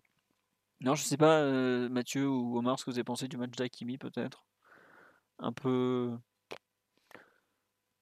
Doit faire mieux. Ah, très- gros. Ah, partie difficile hein, pour Hakimi, j'ai trouvé. hein. Bah, Vas-y, je t'écoute. Défen- défensivement, euh, effectivement, il y a eu, y a eu, je pense, une entame qui a été un peu, un peu compliquée. euh, parce que ouais, ben, vous parlez de Vinicius, forcément, il a mis beaucoup de volume dans les, dans les premières minutes et beaucoup de. Un jeu de feinte assez développé qui a pu, qui a pu un peu désarçonner euh, l'axe droit. Euh, ça, s'est un peu mieux goupillé en deuxième partie de première période où il a pu jouer un petit peu plus haut parce que Danilo couvrait bien euh, derrière lui. Et ça lui a permis de monter et d'avoir pas mal de 1 contre 1 contre, contre Nacho. Mais dans la deuxième période, j'ai trouvé un, j'ai trouvé un Hakimi un peu, un peu timide, un peu timoré, euh, avec peu d'allant et surtout euh, pas très impérial dans les, dans les 1 contre 1. Et ça, enfin, j'imagine il est, il est, comme les autres, hein, il est aussi victime du, du contexte, mais euh, je trouve pas que c'est, que c'est une bonne rencontre qui, parce que lui, euh, lui, doit pas souffrir du, du déficit athlétique qu'on a pu connaître et qu'on connaît, euh, enfin, qu'on, a pu voir hier. Lui, c'est un joueur qui athlétiquement est au niveau de la compétition. Et euh, je trouve qu'il n'a pas pu le montrer à un moment où, on en avait fatalement, fatalement besoin. Après, en effet, ben, comme Mathieu me, le signale, il, était, enfin, il revenait de blessure. Donc, euh, possiblement un peu, un peu amoindri. Et, et c'est vrai que ça, du coup, ça pondère un petit peu sa performance. Mais on n'avait pas trop le choix que, que, de l'aligner. Mais dans l'ensemble, pour un retour au Bernabeu, il a vécu, je pense, une partie, euh, une partie difficile. Oui, comme tu dis, c'était soit on mettait euh, lui, soit on mettait Kirer, qui le pauvre arrière droit euh, prend des sauces pas possibles depuis trois semaines. Donc il n'y a pas de choix, quoi. C'était c'était comme ça. hein. Puis bon, comme dit sur live, on espère qu'ils apprendront. Oui, ça reste quand même deux, deux jeunes joueurs. Hakimi, c'est ça, réellement, ça quoi. Sa quatrième saison en pro, après les deux à Dortmund et celle à l'Inter. Nuno, c'est sa deuxième. Ils sont, eux, encore une fois, totalement dans une phase d'apprentissage. Donc, bah, ils vont apprendre. Et puis voilà, globalement, euh, le PSG a fait signer deux jeunes latéraux. Le but, c'est de bah, d'avancer comme ça. Ils vont apprendre. hein. Bref. Euh, on nous dit, il nous trouve très mesuré sur Hakimi. Il a fait un match affreux et on est sorti dès les 4 premières minutes après s'être fait manger deux fois par Vini. Ah non, faut pas. Non, tout n'est pas jeter. Il y a quand même un- une bonne partie dans, en, en première mi-temps quand il monte. C'est lui au départ d'une récupération qui est sur le deuxième but de Mbappé aussi, m'a-t-on dit. Mais bon, c'est sûr que dans le duel défensif, c'était mieux passé à l'aller. Je vous propose de passer à, à l'entrejeu quand même parce qu'il y a quand même. euh, qu'on dit quand même un petit mot sur le, le grand match une nouvelle fois de, de la montagne du Douro, de Danilo, qui pour le coup, enfin grand match, j'abuse un peu, mais qui a tenu son rang quoi. C'est c'est pas forcément le, le, plus logique parce qu'il est quand même euh, à moitié relayeur droit, central droit pour un type qui a été sentinelle toute sa carrière ou presque.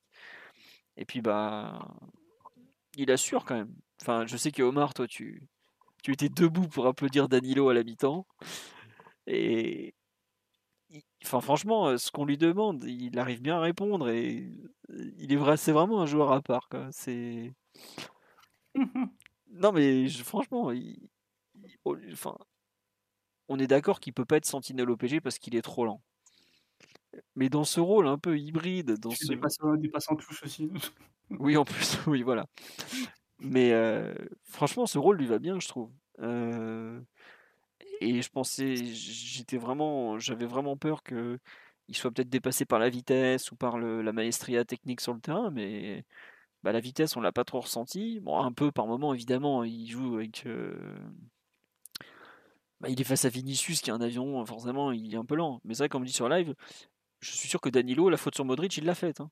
Ah, bah, il l'avait fait au match aller d'ailleurs. C'était sur qui? Je sais plus, mais bref, lui, il il avait dit direct. Sur Vinicius, mais c'était même pas une vraie faute en plus. Voilà, oui, bah, c'est oui, Ouais. la faute de Messi en plus. oui, voilà. Mais ce que je veux dire, c'est que lui, la faute tactique, il sait la faire, tu vois. Euh, Oui, après, on s'est bien marré avec euh, Danilo, mais j'espère que l'an prochain, on- bah, l'effectif sera construit d'une telle façon que ce ne sera pas la solution d'équipe de l'équipe en tant que relayeur droit, tu vois. Mais bien sûr, mais tu vois ce que je veux dire, Mathieu. Honnêtement, euh, pour un type euh, qui fait du, qui a un rôle complètement bâtard, de dépannage à moitié, d'équilibre, bah, il fait une partie, franchement, euh, peut-être pas de très bonne qualité, mais au moins de bon niveau, je trouve, vraiment encore. Non, il a tenu. Il a, il a confirmé sa plutôt belle forme du moment, en tout cas. Euh, globalement, il était présent euh, euh, pour donner de la densité à droite, là où le. Enfin, sur notre côté droit, là où le Real opérait le plus, avec un certain nombre de, marquages à assurer, su- tantôt sur Modric, tantôt sur Valverde. Donner une couverture à Ashraf aussi, parfois sur Vinicius, donc ça, pour le coup, c'est une mission spécifique qu'il a plutôt bien remplie. Et même techniquement, il n'y a pas eu. Avant la deuxième mi-temps, il n'y a pas eu grand chose à redire non plus. Euh, il s'est même fendu d'un petit pont sur Nacho à un moment qui, qui était bien. Qui était beau. bien les cités de France, bien, bien City Stade, euh, que j'ai plutôt apprécié personnellement. Mais euh, en deuxième mi-temps, c'était un petit peu plus compliqué. Il y a eu une ou deux pertes de balles assez notables où, où un peu sans raison, il casse le temps de jeu, temps de jeu parisien dans des moments où, où globalement c'était mieux de, de garder le pied sur le ballon. Ça m'a fait un petit peu tiquer perso parce que, bon, évidemment, c'est pas l'assurance tout risque techniquement, mais il, s'était plutôt euh, passé de ce genre de, de, petites, euh, de petits défauts dernièrement, donc ça allait. Mais bon, globalement, il a plutôt tenu son rang dans ce rôle un peu bizarre, un peu spécifique, à moitié fait sur mesure, à moitié hors de propos, on sait jamais trop. Mais euh, c'était pas, pas lui un pro. Enfin, dans les problèmes de la rencontre, c'est pas lui du tout qui vient dans les problèmes, c'est sûr. Non, mais c'est vrai que quand tu vois la compo au coup d'envoi, tu te dis, ouais, peut-être que. Enfin, même en général, euh, il Moi j'étais confiant perso. Je, savais- je- je pensais qu'il ferait pas comme à l'aller parce que toute la mission euh, long ballon de, sur Vinicius, c'était pas. À mon avis, c'était pas quelque chose qu'on aurait revu et on l'a pas revu d'ailleurs, mais tout le reste, euh, j'étais pas plus inquiet que ça par, par sa présence sur le terrain. C'est pas du tout quelque chose qui. Pour moi, le match euh, ne se, ne se jouait pas là. Bon, allez, on va pas non plus faire diplôme sur Danilo. Euh, Est-ce que vous, Mathieu ou Omar, ou toi, Simon, voulez dire un mot sur le match de, de Paredes? Si ce n'est qu'on a beaucoup vu à sa sortie qu'il nous manquait euh, pour tenir le ballon et le, le faire Hmm, vivre. Bah, il- lui, pour le coup, il a eu un match enfin, contrasté. Il a mis vraiment 10 minutes à rentrer dans le match parce que sinon, il Ah ouais, le début, oh là là, t'as Ah, le raison. début, c'était la cata. Parce que, bah, après, de toute façon, enfin, lui, pour le coup, il n'avait pas joué. euh, tout, enfin, il avait joué 0 minutes entre les Ouais, deux matchs, 0-0, donc 3 ouais. semaines sans jouer.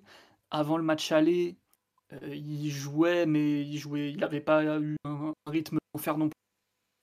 Donc je pense que c'est pas anormal non plus de mettre 10 minutes à, à rentrer dans le match et enfin surtout quand, quand tes erreurs entre guillemets a- apportent pas de, de conséquences directes et ça reste le plus important euh, à ce niveau-là. Et derrière, il a plutôt déroulé sa partie avec une certaine, euh, une certaine confiance, hein, voire une certaine maestrie. hein. Franchement, le nombre de fois que Modric a tenté de, le presser, de le gêner, de, diminuer son influence, à chaque fois, il s'en est bien sorti.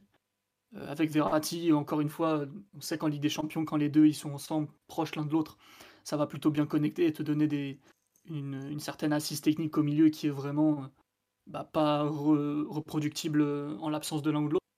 Donc, même défensivement, il n'a pas tout réussi, mais globalement, il était présent plutôt. J'ai vu certaines couvertures que d'habitude il n'aurait pas fait ou pas comme ça, donc ça c'est pas mal. Il s'arrache bien aussi sur euh, la prise à deux avec côté, côté gauche, là, juste avant euh, le but de Mbappé qui lance la transition. Donc, euh, Mm. Un autre fait de jeu un peu, un peu marquant. Plus dur en deuxième mi-temps quand, quand forcément physiquement il commence à flancher parce que bah, de toute façon c'était sûr et certain qu'il avait pas beaucoup plus qu'u- qu'une heure dans les jambes à peine, 55 minutes. Je pensais même qu'il serait sorti avant. Et on a bien vu derrière que bon, euh, dès qu'il est sorti, ça a eu un vrai impact sur la dynamique de l'équipe, sur la capacité à faire des choses techniquement. Donc euh, euh, bon, la fin est très très négative pour l'équipe, mais lui pour le coup c'est un match qui confirme plutôt sa capacité à se montrer dans les grandes soirées européennes. J'ai- trouvé en tout cas, sans vouloir en faire trop. Ouais, non, non, non, c'est vrai. on nous dit sur le live que. Il y a, Il a réussi à faire du passé vax et il est donc capable de le faire le reste de l'année. Ah, je pense un léger, que un léger point de nuance. Euh, Vas-y Omar, nuance ah, le. Un léger point de nuance à apporter sur, euh, sur, la, sur une rencontre qui est en effet plutôt bonne sur le point de technique. Par contre, euh, la nervosité et le retard qu'il a eu sur certains contacts l'ont fait passer très très proche d'un carton rouge assez tôt dans le match. Et, et, et je pense, au-delà du, du, fait que c'était un match de reprise, et, et globalement, je m'inscris dans, dans ce qu'a dit Simon, c'est peut-être aussi pour ça qu'il sort, parce que la semelle qu'il a sur, euh, sur Benzema, si, si, Heureusement que la science checké, ouais. ouais, voilà, c'est, ça peut, ça, ça peut nous plomber ben, définitivement. Ouais. Et je me demande d'ailleurs s'il sort pas à cause de ça, plus qu'à cause de, des 70 minutes dans les jambes. Genre de semaine, j'y crois pas trop parce que certes, c'est très très très à la limite et dans certaines circonstances, ça peut valoir un deuxième jaune. Mais pour le coup, c'est sous les yeux de l'arbitre qui a 4 mètres littéralement, qui ne dit rien. C'est genre, m'en fous. Et je suis pas sûr que le staff du banc l'ait vu aussi, non plus. Euh, donc euh, je pense qu'il est vraiment sorti parce qu'il était cramé après 3 semaines sans jouer. Euh, qu'il risquait une rechute ou quoi, parce qu'en plus c'était des, problèmes musculaires qu'il avait, donc tu sais que les problèmes musculaires, même en serrant les dents, bah, au bout d'un moment il y a une limite et tu peux pas, tu peux pas la franchir sinon tu pètes tout. Et évidemment il avait déjà euh, le jaune qui le suspendait au match précédent, donc c'était toujours mieux d'éviter euh, une, potentielle situation à risque, mais je suis pas sûr que c'est la semelle en tant que telle qui l'ait fait sortir. Pour moi il devait sortir à ce moment-là, peut-être même un peu avant, mais tant qu'il enfin, tant qu'il donnait un peu le truc techniquement, tu, ça donnait quand même envie de, le garder sur le terrain, mais surtout que Gay n'est pas du tout dans une bonne forme. Mais, ah, pas vraiment. Mais je, comme Philo, je suis pas sûr que la semelle un peu coupable euh, lui ait valu euh, le fait de sortir. Je pense qu'il serait sorti quoi qu'il arrive et qu'il aurait même dû sortir. Ne serait-ce que pour de la gestion physique. Mmh, ouais. Euh, non, juste cela me demande pourquoi la semelle, est... non, elle est pas sifflée parce que l'action se continue en fait, et je crois que ça finit par une bonne occasion du du Real. Enfin, il y, a une bonne raison. Ou alors le temps de jeu se poursuit un long moment et après l'arbitre dit allez-y, continuez, tant pis quoi. Mais ouais, euh, j'étais à deux doigts d'envoyer un, message à Simon à ce moment-là. Euh, euh, bien joué ton Léandre, il a quand même réussi à flinguer le pied de Benzema qui commençait à être chaud. Il s'avère que Léandre n'a pas appuyé assez fort, donc Benzema a pu finir le travail, mais on appréciera l'effort de, notre ami argentin pour tenter de, faire arrêter la Bérésina en cours. oui, l'entrée de Gay, par contre, on, va jeter un voile pudique dessus parce que malheureusement le pauvre a à peu près raté tout ce qu'il a tenté. Bah quoi, il vient d'être champion d'Afrique, il faut à peu près 7 mois pour encaisser un titre continental, donc euh, on va lui laisser du temps comme aux autres, non? Je, je sais pas, je crois que Sadio Mané, il lui a pas fallu 7 mois, hein, perso, mais bon. Hein. Ah on parle, on parle, on parle d'un autre, d'un joueur qui est fait d'un autre bois. Je crois qu'Edouard Mendy, il lui a pas fallu 7 mois non plus. Hein. Je crois que Khalidou Koulibaly, il lui a fallu 7 heures hein, pour digérer à peu près. Hein, mais bon. tu, parles de trois joueurs qui sont peut-être titulaires au PSG. Là. Euh... Bah alors, Omar, euh, c'était pas euh, le coucher à 21h et la fête à l'eau claire Écoute, le bus impérial, ça se mérite. non, non, mais bon, écoute, euh, bah, voilà, après, on sait que c'est pas forcément un joueur qui est très. Enfin, je pensais honnêtement qu'il pourrait aider. Bah, en fait, on l'a souvent vu quand c'est des rencontres comme ça qui commencent un peu à partir dans le n'importe quoi, est capable d'apporter son volume de course, sa capacité à gratter un peu des ballons, tout ça. Mais là, le pauvre, il a couru euh, dans le vide, il a couru euh, à contre-temps, il n'a pas gratté un ballon, et en plus, il fait une perte de balle. Bon, après. Verratti lui fait pas un cadeau, mais un bon joueur, normalement, un joueur de niveau Ligue des Champions, euh, la passe de Verratti, il sait, il sait s'appliquer, quoi. Euh, ouais, quand il fait pas faute sur Modric et tout. De quoi? Il n'y avait pas déjà eu cette situation à Dortmund il y a. Quand il avait marché sur le ballon, là? Bah ouais, sur une passe de Verratti, euh, il fait un peu un caca techniquement. C'était pas sur, une, euh, sur un engagement, quoi. Là, moi, ce que je trouve choquant, c'est que c'est sur un engagement, il n'est pas concentré, quoi. Alors après, il y a tellement de choses qui sont pas allées que bon, je. Voilà, mais bon, il, rate son entrée, il rate son entrée. Enfin, Di Maria, il rentre, c'est dégueulasse aussi, Draxler pareil. Bon, voilà, quoi. Mais bon. Il fallait Mauro. Fait beaucoup de mal. Il fallait Mauro. Excellente blague de M. Martinelli. Globalement, euh, ce match-là, tu l'as, tu l'as abordé avec 11 joueurs et pas un de plus. Hein. Parce que sur le banc, tu n'avais pas forcément les solutions à tes besoins, c'est-à-dire du contrôle technique ou de la percussion offensive, tu n'avais ni l'un ni l'autre. Et, et tous les mecs qui sont rentrés, ils ont fait n'importe quoi. Donc euh, Mm. le banc, euh, le banc te fait pas du bien. Et on sait qu'en Ligue des Champions, euh, d'autant plus sur un match aller-retour, le banc, euh, ça fait beaucoup de choses. Et c'est pas la première fois que le banc euh, du Real Madrid nous détruit au Bernabeu. Ah là, on a déjà pris des tarifs par le banc de touche là-bas. Mais c'est vrai que, par, Ouais, en ouais. revanche, la On dernière dit- fois- bah, sauf qu'on disait qu'Ancelotti tu jouait qu'avec qu'avec 11 joueurs et que le banc du Real était euh, une grande pauvreté, C'est etc. pas parce Donc, que Ancelotti déteste ses joueurs que c'est des joueurs de merde. Pas faux. Non, mais c'est vrai que, non, Mathieu, quand on disait qu'Ancelotti n'utilisait pas son banc, c'est pour faire tourner. Parce que son banc, il fait des changements à tous les matchs, par contre. Et là, tu vois, d'ailleurs, hier, hier, il fait quand même son premier changement à la 60e, quand même. C'est pas. non, mais ce que je veux dire par là, c'est que Nacho, comme Non, il- joué en c'est arrière c'est- gauche, c'est avant. Cin- 54e euh, Kamavinga et, Déjà, tu vois. et, euh, Et et, oh, et- et- Rodrigo. Rodrigo. Rodrigo, Rodrigo, Rodrigo. pardon. Rodrigo euh, respect Martinelli. Rodri. Non, mais bon, c'est comme ça. On nous dit peut-être que Gay était déstabilisé psychologiquement euh, par la vidéo où on le voit écraser la cheville de Mbappé et tout ça. Peut-être, effectivement, que ça a joué. Après, peut-être aussi, surtout, que c'est un joueur qui est pas forcément. euh, qui n'était pas prêt pour ce match, quoi, tout simplement. Quoi. Bon. Peu importe. Excusez-moi. On va avancer un peu quand même, parce qu'on est déjà pratiquement à deux heures de podcast. Vous voulez dire un petit mot sur Verratti ou on passe aux joueurs de, aux trois attaquants? Marco Verratti a fait un très bon match, comme toujours en Coupe d'Europe. Allez hop, on passe aux trois de devant. On va avancer un peu. Euh, vous voulez commencer par lesquels? Neymar, Messi ou, ou Kylian euh, quel est- dépend, tu veux qu'on utilise la prochaine heure de... pour, euh, pour détailler chaque performance mais- Non, non, non, mais euh, j'avoue que en fait, je je sais même pas vraiment quoi en penser. Je, je m'attendais presque à pire de Neymar. Je je savais pas trop à quoi m'attendre avec Messi. Je m'attendais à ça de Mbappé, quoi. Mais bon, euh, bah, je sais pas pour commencer le, match de Neymar. Qu'est-ce que vous, qu'est-ce que t'en penses finalement, euh, Mathieu? Moins bien que ce que t'attendais, pire au niveau, mal, tristement à son niveau actuel. euh? Je sais pas si Neymar peut faire plus en fait. Et c'est inquiétant en l'état en fait.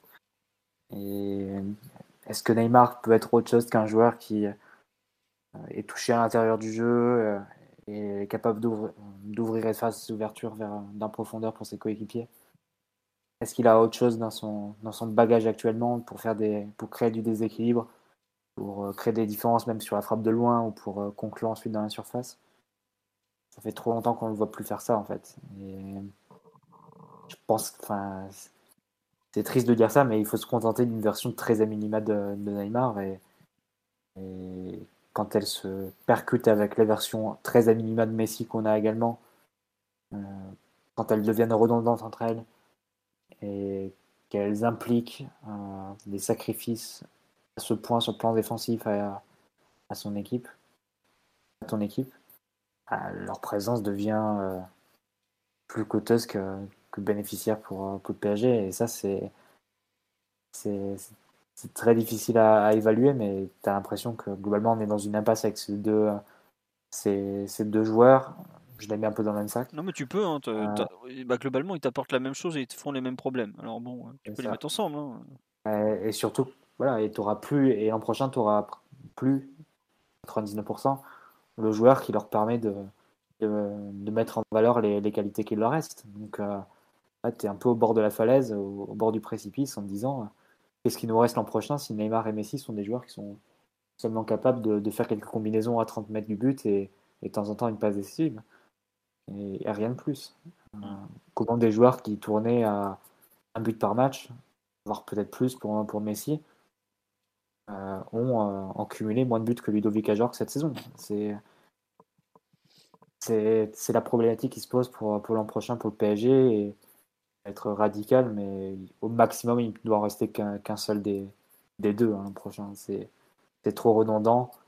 Euh, l'an prochain, tu pourras pas trouver sur le mercato un joueur comme Mbappé qui te donne les buts, la profondeur, la percussion, le dribble, le jeu en appui, etc. Donc il faudra, faudra trouver toutes ces qualités-là que ne sont plus en mesure d'apporter Neymar et Messi sur un minima de joueurs. Et donc il faudra faire un choix entre Neymar et Messi et reconstruire une attaque différemment. Si tu, fais Ney- si tu choisis Neymar parce que c'est lui qui a le contrat le plus long, etc., euh, prendra un numéro 9 et un ailier droit et si possible avec un, certain volume pour pouvoir défendre un 4-4-2 avec Neymar et le numéro 9 devant. devant. Et si tu fais le choix de Messi et que tu arrives à vendre Neymar, bah, tu, fais la même chose mais inversé en fait. Mm. Et maintenant, est-ce que ça sera possible avec le jeu des contrats? Est-ce que ça sera la volonté du, du Qatar en termes d'image aussi? En termes sportifs voilà, on a tenté un, on a tenté un projet très singulier qui s'est révélé être anachronique, dont acte. Donc euh, mm. maintenant, on a fait une erreur et persévérer. faire, faire une erreur, c'est humain, persévérer, c'est diabolique. Et à ce moment-là, il faut en tirer toutes les conséquences. Mais aujourd'hui, tu, tu sens qu'on est dans une impasse totale avec le. Total. Allez, c'est d'être un peu euh, péremptoire, mais enfin, moi, je le ressens comme tel en tout cas. Je sens que c'est impossible maintenant d'équilibrer l'équipe euh, avec Neymar et Messi ensemble parce que c'est deux joueurs qui auront besoin de bah, à minima d'un troisième joueur bah, avec eux. Voilà, c'est ça. C'est plus possible. Voilà, le truc c'est que si tu mets que les deux, tu peux, tu vas avoir euh, juste les deux plus huit autres. Mais le problème c'est que pour les deux, comme ils ont que des manques, tu es obligé d'en avoir un troisième. Et donc ça veut dire mmh. que si tu rajoutes un troisième, T'en as plus que 7. Voilà, t'en as plus que 7. Et le problème, c'est défendre à 7. Ce soir, on me dit, ouais, mmh. j'avais dit en début de saison qu'il fallait choisir entre Messi et Neymar. Philo, t'es pas d'accord. C'est pas que je suis pas d'accord, c'est que. Ouais, évidemment, j'étais pas d'accord. Aujourd'hui, je suis toujours pas d'accord. C'est juste que les deux, comme tu as besoin d'un troisième, euh, forcément, tu. Tu joues qu'à 11 hein, aux dernières nouvelles. C'est là où. Mais peu importe, on pensait en début de saison, si tu veux. Enfin, je pense que tu pouvais être excité par la perspective de voir Messi arriver, etc. Après, il y a eu une baisse de niveau, une chute de niveau terrible de Messi cette année. on peut mmh. faire le bilan à la mi-mars alors que la saison du PSG est terminée, on peut, on peut le dire maintenant. Euh, sans risquer d'être démenti par, par, la suite des événements. Et voilà, enfin, même si tu as mal, enfin, même si on a pu mal évaluer la situation au départ, l'important c'est de savoir ce qu'on veut faire pour l'avenir. Et aujourd'hui, persévérer avec ce duo, enfin, tu vois pas où ça nous mènerait en fait. Ce ah. duo sans Mbappé surtout. Ouais, c'est ça. Euh, encore une fois, des 10 buts à eux deux cette saison, c'est euh, même dans les, dans les prédictions les plus, les plus pessimistes, et je doute pas que beaucoup de gens étaient contre l'arrivée de Messi, pense que personne s'attendait à ce que les deux fassent 10 buts dans la saison. Bah, surtout euh, Messi, 2 buts en Ligue 1. Euh, voilà, enfin, c'est pas terrible. Je, crois que. Est-ce que Messi il a mis un but depuis. Il me semble que Messi a mis qu'un but sur l'année civile, quoi. On est mi-mars. Messi, il a marqué Khalil hein, cette année, si je me trompe pas. On est mi-mars. Bon, bah voilà. Hein. Et Neymar, il en a mis un aussi, puisqu'il a été blessé tout du long, lui. Donc, euh, après, c'est vrai qu'on dit cela. Nous présentons nos excuses à Pablo Sarabia. bah, Pablito qui enflamme euh, le, stade du Sporting tous les 15 jours, oui, on peut s'excuser. Mais c'est vrai qu'on dit sur, cela, le péno de Messi à l'aller coûte cher. Il y a une personne qui disait, mais pourquoi ils tirent jamais Messi et Neymar? Mais je pense qu'ils sentent eux-mêmes qu'ils. comme tu disais, Simon, hier sur ton compte Twitter, ils ont plus le venin dans les jambes, quoi. Et ça, je trouve, c'est terrible, c'est que Messi, tu sens que dans les jambes, il n'y a plus de il y a plus de puissance quoi. Et ça se mais, je trouve, ça Neymar aussi hein, les frappes, non mais tu vois du gauche ouais ouais c'est frappes du gauche face à je sais pas si tu te souviens des buts face à Glasgow notamment ouais. euh, au parc je les ai vus il y a pas longtemps c'est ça dans des, dans des dans des angles assez fermés etc même du gauche il arrivait à trouver des angles etc il a plus ça enfin il faut se rendre compte que Neymar ça va être la saison euh, a priori s'il n'a pas de blessure d'ici la fin de saison mais ça sera la saison dans laquelle il aura le plus joué avec le PSG cette année c'est ça qui est un peu paradoxal, mais je pense qu'il va arriver à une, ouais, quasiment 25 matchs entre, entre la Ligue 1 et la Ligue des Champions, même un peu plus. C'est la saison avec les pires stats. Hein. 4 buts pour Neymar à la mi-mars. Euh, il a marqué face à Bordeaux et Nantes. C'est un pénalty face à Lyon. Et bon, forcément, ça t'invite à repenser beaucoup de choses pour la saison prochaine parce qu'il faut prendre acte maintenant du niveau réel des joueurs et plus du niveau fantasmé ou du niveau d'il y, y, a 5 ans. Tu es obligé de prendre acte de, leur version actuelle. Donc, euh, de deux choses l'une. Soit tu fais tout pour les virer les deux, notamment dans l'optique d'avoir un nouvel entraîneur et une nouvelle philosophie pour pas qu'ils deviennent des boulets. Parce que voilà, si tu veux reconstruire avec un nouvel entraîneur, un nouveau projet, etc., tu leur mets des, joueurs qui conditionnent autant que, Messi et Neymar, en plus ensemble. Globalement, tu sais que tu vas avoir quelque chose de très bancal dès le départ. Euh, quel que soit le, choix de ton futur entraîneur. Soit tu en gardes au maximum un seul, mais déjà ça risque d'être euh, assez compliqué. Mais bon, il faudra voir comment on se débrouille avec les contrats et, et, euh, aussi quelle sera la volonté du, Qatar au niveau marketing avant la Coupe du Monde. Mais même là encore, la Coupe du Monde aussi, ça va tellement accaparer pour Messi et Neymar, il faut se rendre compte que c'est leur dernier objectif en carrière. À quoi ça va ressembler leur saison en club l'an prochain?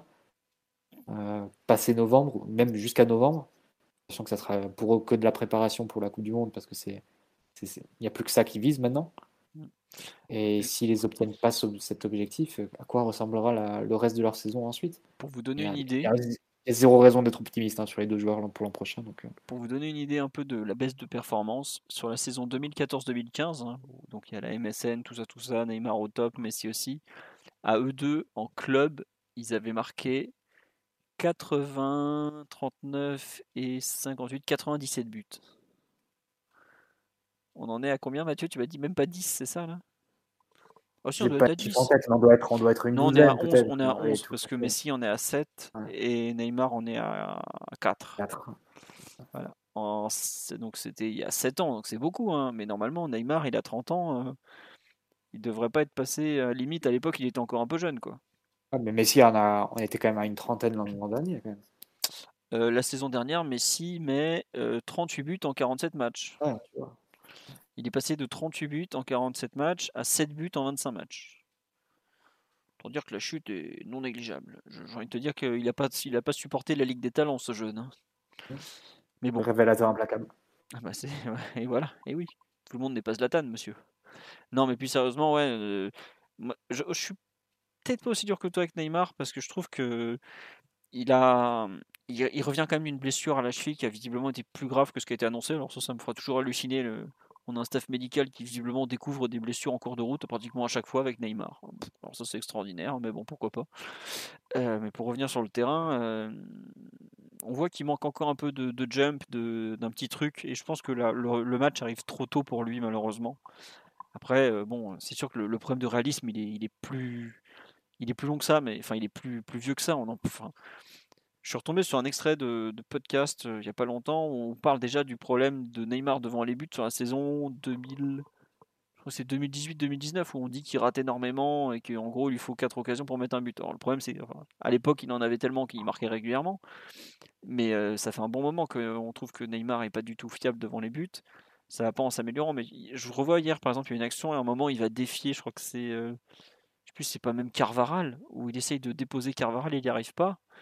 Euh, normalement, Neymar face à Carvaral, euh, c'est un carnage, quoi, on est d'accord. Enfin, bon, bah, d'ailleurs, c'est un duel qui a déjà eu lieu dans le passé, c'était un carnage.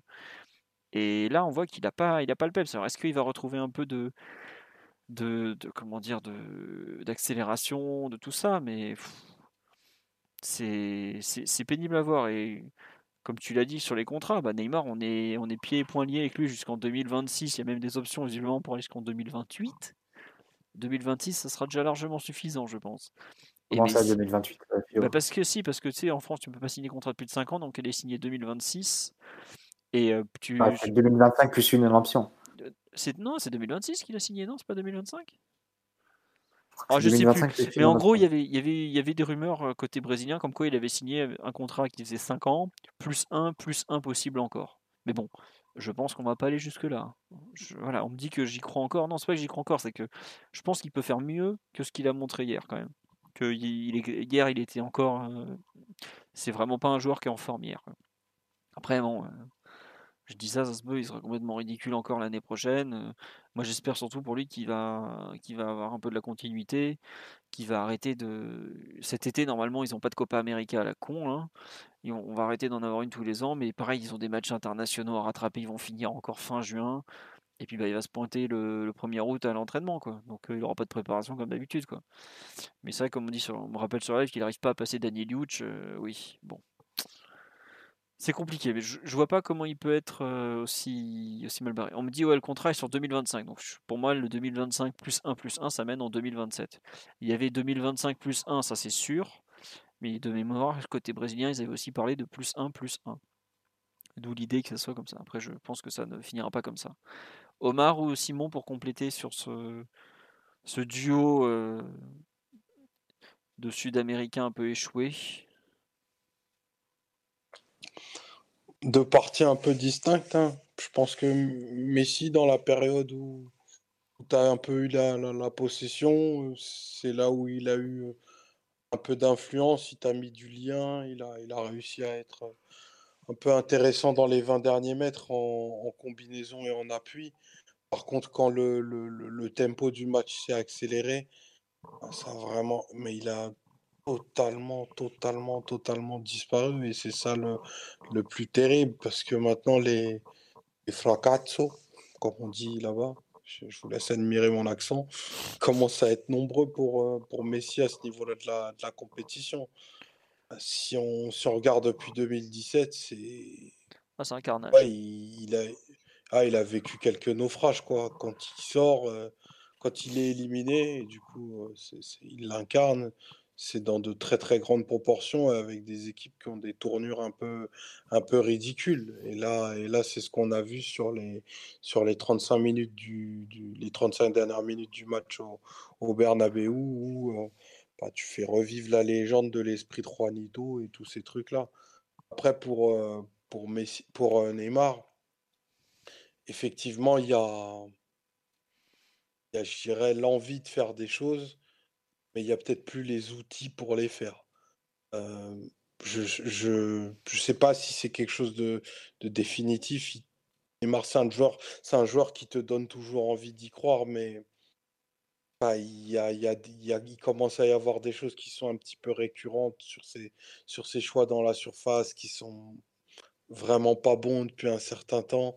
Une capacité à éliminer qui est de plus en plus difficile dans les zones où ça compte vraiment. Et enfin, peut-être un. Il a perdu, je pense, aussi en, en, élasticité, en tout l'aspect félin qui, qui, qui l'a habité, ben, je pense, depuis, depuis le début de sa carrière, semble, semble descendre à vitesse grand V. Et, ça fait peur parce que Neymar, c'est ton, c'est ton joueur majeur pour les cinq prochaines années. Hein. Donc j'espère qu'il passe juste une mauvaise période et qu'il va y avoir un rebond ou une nouvelle jeunesse, mais il a déjà tellement joué à cet âge-là que si tu dois aller jusqu'en 2026 pardon, avec, euh, avec Neymar, enfin ce Neymar-là qui en plus euh, commencerait à décliner, si tu construis pas autour une équipe euh, claire, forte et, et, et 17 joueurs d'un niveau bien supérieur à celui que tu as aujourd'hui, ça peut être difficile d'être d'être ambitieux. C'est pas très très encourageant tout ça, mais je vois ce que tu veux dire. On dit acheter Rashford, mais laissez, laissez Rashford où il est le pauvre. Hein. Il, il faut qu'il se reconcentre sur le football lui aussi. On dit Neymar a l'air d'être trop perdu physiquement. Mais après, le problème, c'est un débat qu'on a eu tellement de fois dans le podcast. Celui-là, j'ai l'impression que on l'a fait mille fois. Qu'est-ce qu'on peut espérer de Neymar Quand est-ce qu'il va revenir à 100% Etc. etc. Euh, Simon, tu veux rajouter quelque chose pour compléter sur un peu les deux cas euh, Tu les lis toi aussi un peu dans, dans le sens où ils ont des limites physiques euh, qui semblent aujourd'hui euh, trop importantes ou tu mets pas les deux dans le même mmh, panier pour le coup? Un petit peu rédhibitoire à ce niveau-là en tout cas, ça c'est sûr. Déjà qu'en Ligue 1, c'est vraiment des joueurs qui manquaient clairement de continuité, d'inspiration, voire de niveau physique aussi. Bah, la Ligue 1, c'est dur. De hein. niveau de, niveau. Ouais, clairement, c'est dur, mais, de niveau, mais pas, tout à fait pareil, parce que Messi, lui, ça va plus être dans la capacité à, répéter les efforts ou, ou à faire certaines différences comme il, comme il pouvait le faire avant. Et Neymar, lui, c'est un petit peu différent parce qu'il a quand même plus de volume. D'ailleurs, il y a un nombre de matchs assez important où, pour, euh, comment dire, éclaircir un peu son tableau qui était médiocre, on disait Ah, mais c'est celui qui a le plus couru, qui a le plus pressé, qui a beaucoup défendu, je sais pas quoi, donc il peut encore courir d'une certaine manière. C'est pas un joueur immobile sur le terrain, par contre c'est un joueur qui, euh, quand il n'est pas à 80 ou 90% de ses moyens physiques, a une perte en qualité qui est tellement importante à tous les niveaux, dans la prise de décision, la lucidité, le dribble pur, la, finition, la prise de profondeur. Euh, il y a beaucoup de choses, même quand et pour, le coup, Neymar, il a vraiment ce côté combattant, bonne volonté, qui veut pas se cacher, pas se louper, là où Messi, quand, quand ça devient difficile, il baisse vraiment la tête et, et il marche comme une âme en peine. Ça peut être très très énervant euh, à voir. Neymar, c'est un petit peu différent dans l'attitude, mais de toute façon,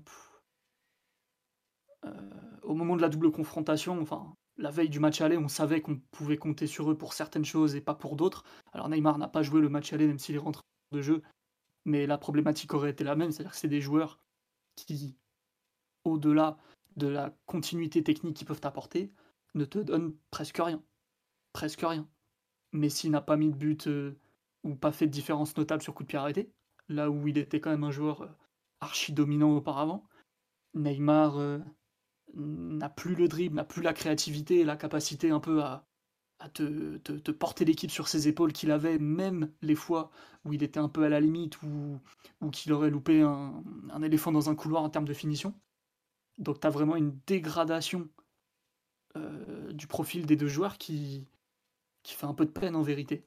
Et on peut toujours se raccrocher à, à des versions bien meilleures qu'on a connues en se disant que peut trouver des circonstances très atténuantes parce que euh, bon voilà, tout le, cette histoire de transfert autour de Messi, le fait que Neymar revienne de la cheville avec euh, une lésion ligamentaire euh, importante visiblement. Mais malgré tout, ça reste deux joueurs qui ont clairement pas donné ce qu'ils auraient dû donner dans ce contexte-là. Et, heureusement qu'il y a Mbappé pour cacher un peu, justifier un peu ça. Quoi. Mais ouais, clairement, des joueurs qui, qui ne sont pas capables d'évoluer du tout euh, à la hauteur de, de leur standard, euh, et même pas de leur standard d'il y, a, y a 5 ans ou 6 ans, leur standard d'il y a... Ah, ça a coupé avant le d'il y a, on sait pas combien de temps, mais d'il y a pas très longtemps en tout cas. Ouais, c'est ça, on peut parler du Messi de 2019 qui, même euh, avec un déclin visible physiquement, était encore capable de d'être un chef d'orchestre et un buteur hors pair, avec régularité, et, et ne serait-ce que l'exemple des coups de pied arrêtés est quand même assez, assez quand tu vois. Ça fait combien de mois qu'il a pas marqué sur coup franc Depuis la Copa América, du coup? Je pense qu'au Barça, c'était jamais arrivé. Il était devenu. Enfin, il était sur une série sur coup franc depuis 3-4 saisons, où il était sur des standards euh, où il aurait pu limite battre Juninho euh, si avec quelques années de plus, quoi. Mm. Donc, euh, non, vraiment, grosse perte de qualité. Ah bah c'est sûr qu'on n'avait pas imaginé que le meilleur tireur de coup de pied arrêté de France allait jouer à Toulouse et était en Ligue 2. Hein. Il s'appelle vrai Van der Boomen. Hein. C'était pas trop Van der Boomen, immense joueur. Vous allez le découvrir en Ligue 1 l'année prochaine, euh, effectivement. Il est, on surchauffe un petit peu, je pense. c'est possible. Bon Pour revenir sur le... direct au PSG s'appelle Leandro Paredes. à Metz en 2021, pour euh, ceux qui se souviennent. Non, à Strasbourg. je pense que à Strasbourg, tout à fait, bref, une ville, ville de merde. Faire le malin, tu t'es fait reprendre de voler par des gens qui savent un peu ce qui se passe. Bref, tout ce qui compte, c'est que le, le, tireur attitré, euh, ça devrait être celui qui marque normalement, et, et ça n'est pas le cas. Encore une preuve que ce club, euh, tout ne tourne pas rond dans ce club. Tout à fait, c'est ça, Simon. Si, euh, Mathieu... Messi et Neymar, Messi, non, mais juste pour revenir sur Messi et Neymar, ils font pas que des mauvaises choses sur le match. Et non, non. Tu peux, tu peux, je peux retenir le fait que Neymar, par exemple, il y a ses ouvertures pour Mbappé, dans, celle qui mène au but. Il y a enfin, il y a une ou deux bonnes séquences en première mi-temps de, de combinaisons proche de la surface, etc. Mais quand tu fais la balance, souvenant de ce qu'a été le joueur et de la capacité des équipes qu'il a quasiment plus du tout, des équipes individuelles qu'il a quasiment plus du tout, la capacité de finition qu'il a plus du tout, et ce qui coûte dans l'animation, pas que lui, hein, mais son association avec, avec Messi, les contorsions que tu dois faire pour essayer d'équilibrer cette équipe et les mettre dans des conditions où ils pourraient exprimer leur, leur créativité, leur talent sans, sans trop euh, mettre la structure par terre. Ça te fait faire trop de contorsions et si tu dois changer d'entraîneur, je reviens là à ça, mais si tu dois rechanger d'entraîneur cet, euh, cet été, d'emblée, ce sera un énorme problème pour le nouvel entraîneur en fait de savoir comment faire cohabiter ces, deux joueurs avec un éventuel troisième euh, joueur offensif et comment faire une équipe à partir de là euh, selon des standards qui sont un peu près modernes en termes de, pression et de et d'intensité minimale quoi. Donc euh, c'est très curieux de savoir comment le, PSG va gérer ce, double dossier si on va faire un choix entre les deux Sachant qu'à côté, toute la ligne des offensives risque de bouger parce que Mbappé va partir, Di Maria sera sans doute pas prolongé. Et Draxler et Icardi euh, probablement euh, seront poussés vers la sortie euh, du, mieux qu'on peut. Et sachant qu'on ne recrutera pas six, six attaquants d'un coup, à voir un peu comment les, les choix seront faits. Mais idéalement, ce serait un tel casse-tête pour un éventuel futur entraîneur d'avoir les deux à gérer autant couper en fait dès, le départ quoi, et s'éviter ce, des questions récurrentes pour l'an prochain et des débats sur du type ok, encore un nouvel entraîneur au PSG qui ne peut pas appliquer ses idées. Euh, mais bon, avec l'histoire des contrats, avec les contrats en vigueur, hâte de voir comment, comment le PSG va s'en sortir et quelles décisions vont être prises. Ah, c'est sûr qu'on lui dit c'est pas des joueurs modernes. Non, c'est pas du tout des joueurs modernes. Hein. Mathieu en a parlé au début. Euh, le PSG avait fait un pari euh, très particulier, mais bon, pas très payant finalement, parce que sorti dès les huitièmes. Bon, je pense on va pas non plus s'éterniser sur le, les cas de Neymar et, Messi. On nous dit ouais, est-ce que vous vous auriez la même lecture si selon le résultat, mais le problème du réalisme de l'un et de l'autre, des difficultés à mettre à être, à être bon dans les 18-20 derniers mètres, ça dépasse le match d'hier et du, et du score. Hein. C'est ça le problème. Si on s'était qualifié, bah, c'est simple, les deux buts de la qualification auraient été ceux de Mbappé. Donc, et on aurait dit encore une fois que, que Messi et, Neymar n'ont pas, pas, influé sur le résultat. On, mmh. Même Messi a raté un penalty en plus à, à l'aller. Donc, C'est clair. Si on s'était qualifié en serrant les fesses à un partout Bernabeu, on aurait été moins désabusé, mais les bilans sur ces deux cas-là, en tout cas, ils n'auraient pas changé. Bon, allez, on finit. Il y a quand même Mbappé qui est décisif dans cette équipe. On, le dit chaque, euh, chaque mm. semaine. Et bon, c'est logique de terminer sur lui parce qu'il a une nouvelle fois fait un très bon match. Et, et pour le coup, lui aurait mérité d'aller plus loin parce que tu te dis, euh, même d'un point de vue individuel, il peut ressortir très frustré parce que il était dans un niveau euh, ballon d'or et il n'aura pas le ballon d'or cette année à cause de nous. Quoi. Donc ça, c'est, assez, bah, assez pour lui. Non, Mathieu, 2022, il peut l'avoir sur la Coupe du Monde. Ah ouais, la Coupe du Monde, c'est vrai, mais bon. Mais franchement, je suis d'accord que. Pour le coup, il est sur ce niveau-là. Il a vraiment pas encore un très À la Coupe du Monde, il y en a un qui sera pas aidé, c'est le Polonais, tu vois. Lui, pour le coup, ils vont lui faire Allez, c'est gentil, mais je sais même pas s'il va y aller d'ailleurs. Enfin, t'as as ça comme problème. Mais bon, le ballon d'or de Mbappé, on verra, c'est pas le sujet, non. Ouais, comme tu dis, il fait encore un super match et tout. Moi, j'avoue, ce qui me fait mal, c'est que. Euh, il, fait le, il, fait un bon match, son équipe se fait sortir de façon un peu ridicule. Mais. Et t'as vraiment l'impression qu'en fait, à la fin de la rencontre, le Real a gagné la qualif, enfin le match, la qualif et le joueur. Genre, euh, bah mon grand, euh, si tu veux voir la Ligue des Champions, si tu veux la gagner, le camp de ceux qui la savent la gagner, en fait, c'est pas le tien, c'est le nôtre. Et ça, ça m'énerve, mais à un point, vous n'avez pas idée. Quoi. Parce que je trouve qu'hier, on a. Enfin, toutes ces histoires d'âme de club, tout ça, je trouve que c'est surgonflé. Comme j'avais dit, l'âme dure la remontada au Bernabeu, les mecs, ils en ont réussi une sur les dix dernières tentatives. Quoi. Donc bon, ça, ça me gonflait.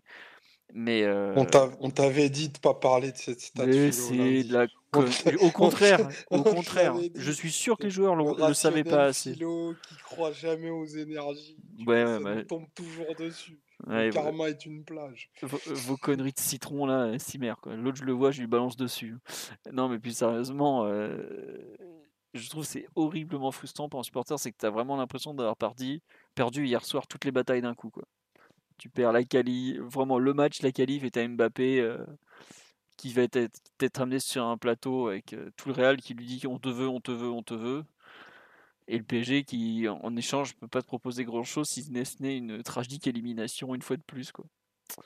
Donc, fort frustrant, très très frustrant. Vraiment, hier, j'ai la, je, fais partie des rares qui pensent que tout n'est pas déjà écrit, qu'on ne sait jamais.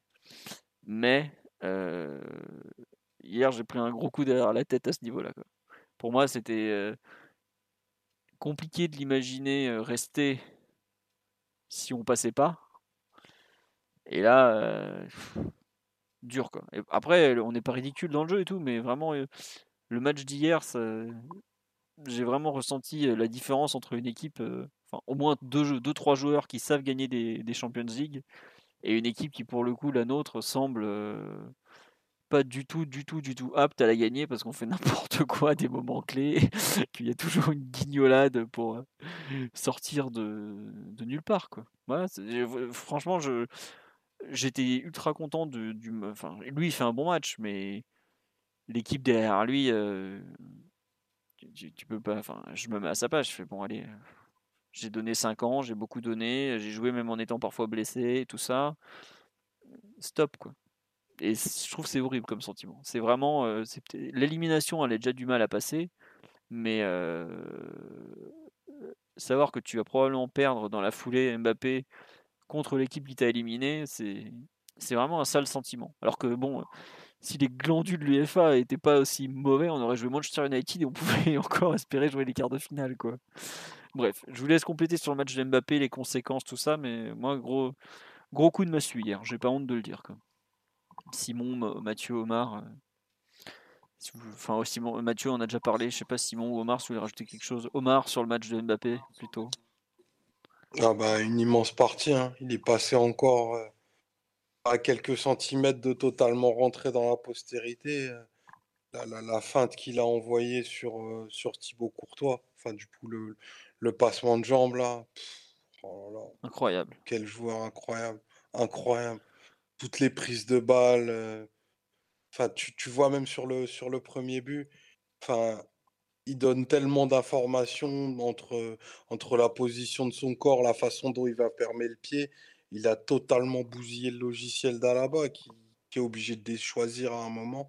Et au dernier moment, il décide quand même de fermer. Il envoie ça à une force terrible. C'est vraiment un joueur d'un autre bois. Il y avait beaucoup de grands joueurs sur le terrain, euh, actuels, passés ou supposés. Mais tu sens que lui, c'est quand même un cran supérieur dans, enfin, sur chacune des prises de balles. Donc vraiment, Mbappé, il est, vraiment très, très, très, très, très fort. Quoi. Et, euh, et se dire que t'es même pas, enfin, c'est peut-être même pas ses meilleures années et qu'on qu'on va vraisemblablement le perdre. C'est sportivement, c'est irremplaçable euh, ce qui t'apporte, surtout dans une équipe qui crée aussi peu.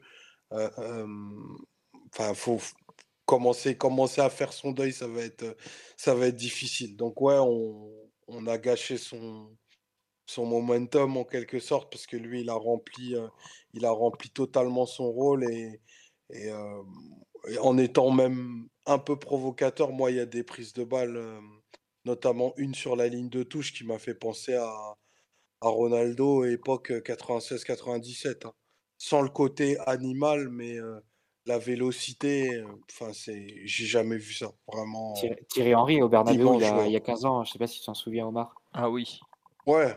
Il, avait marqué un but en solo et tout. Il y a un, un peu Avec la triple accélération, là. C'est vrai que j'ose pas trop mettre Ronaldo dans la discussion, mais c'est vrai qu'il y a aussi des, gestes et la fin de sur Courtois. C'est. Non, il a, il a rien à dire hein, sur Mbappé. De toute façon, il, est, il a un niveau exceptionnel. Il a encore une fois martyrisé Carvaral dans, dans le 1 contre 1. Et la finition à chaque fois au premier poteau, euh, pour, surprendre Courtois deux fois au premier poteau, une fois hors jeu et une fois valable.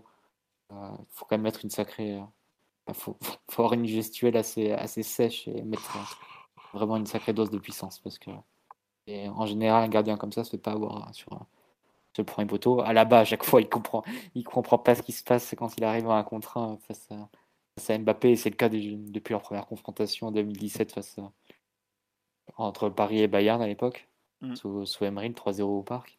Oui, c'était familier. Bon, après, il revenait de blessure ce jour-là à l'Alba, mais bon. Eh ouais, non, il n'y a, y a, rien à dire. Et pour le coup, euh, lui, comme tu l'as dit, Omar, hein, il, a complètement rempli sa part du contrat et, bon vent à lui pour, pour le futur, mais il aura fait la saison, euh, une saison digne malgré tout. Ouais. Bon, je pense qu'on a fait le tour sur ce Real PSG. Je pense qu'on peut. Mm-hmm. Ah non, non c'est bon, tu rajouté quelque chose? Est-ce que vous avez fait le deuil déjà de, de Mbappé qui a joué son dernier match de Coupe d'Europe avec Paris? Oh bah ça. Franchement. On fera un podcast spécial sur Mbappé hein, quand ça sera annoncé, quand il, quand il partira. Je pense que ça, vaudra bien deux heures sur, sur Kiki, l'équipe de Bondy. On va mettre un micro face à Omar et on va l'écouter parler pendant deux heures. Je me suis fait une raison personnellement, c'est bon. Ah bah hier. Je suis prêt. Euh, merci, merci pour tout, Kylian. Et... Ah, hier, on lui, a donné, on lui a servi la raison sur le plateau pour partir. Hein, de toute façon, il allait, il allait partir parce que. Enfin, si on était en échec, bah, il faut qu'il trouve de la compétition un peu plus tard. Enfin, dans un autre endroit. Et si on avait gagné, il aurait son objectif, donc il aurait pu mm. partir la conscience tranquille entre guillemets, c'était vraiment. Il n'y a pas de. Enfin, tu te fais avoir à tous les coups. Quoi. Ouais. ouais bon, 5 ans, 5 ans, 3 éliminations en 8 quand même. Hein. Ouais. Après, pour le coup, c'est là on peut. Enfin, il y, en a eu d'autres où il s'était un peu loupé, tu vois. Là, pour le coup. Ah oui, oui, c'est sûr. C'est sûr, mais tu, peux, tu peux te dire que sur les cinq, sur les cinq années, lui, graduellement, il a, il a cranté et son niveau de la compétition, son niveau de compétitivité en 2017 était celui d'une promesse. Maintenant, c'est un des joueurs les plus fiables de la Ligue des Champions, mmh. qui, qui t'assure d'être décisif absolument tous les matchs. Euh, c'est pas le cas des gens, des, coéquipiers autour de lui, quoi. Mais, mais pas du tout. Donc, forcément, quand tu as ses ambitions, et, j'imagine qu'il doit avoir une terrible envie de, de, soulever ce trophée-là, bah, comment, comment ne pas lui donner raison en se disant que Paris est peut-être pas le bon endroit, quoi. Tu vois, c'est horrible euh, de, de, dire ça en étant supporter, mais je pense qu'hier, hein, on l'a tous pensé, on s'est dit euh, dans un endroit où euh, je pense qu'on est le club du, du, monde où tu fais jamais autant ressentir que, que les joueurs sont plus grands que toi. Hier, Mbappé, il a montré qu'il était plus grand que tout le monde, donc au final, il a plus rien à foutre là, quoi. Et ah, puis surtout, Paris a montré qu'on allait quand même passer par une étape de reconstruction qui allait sans doute avoir un, effectif qui allait changer dans les années futures et, qui allait sans doute avoir une période où on ne serait pas candidat pour la Ligue des Champions. Et je pense que tu peux déjà anticiper sur la saison prochaine, voire sur la saison précédente. Il y a, il y a trop de chantiers ouverts, en plus avec la succession de, de Mbappé qui, euh, bah, qui représente l'essentiel de tes buts. Donc, euh, pour gagner des matchs de foot, c'est mieux de marquer. Euh, c'est compliqué sans marquer.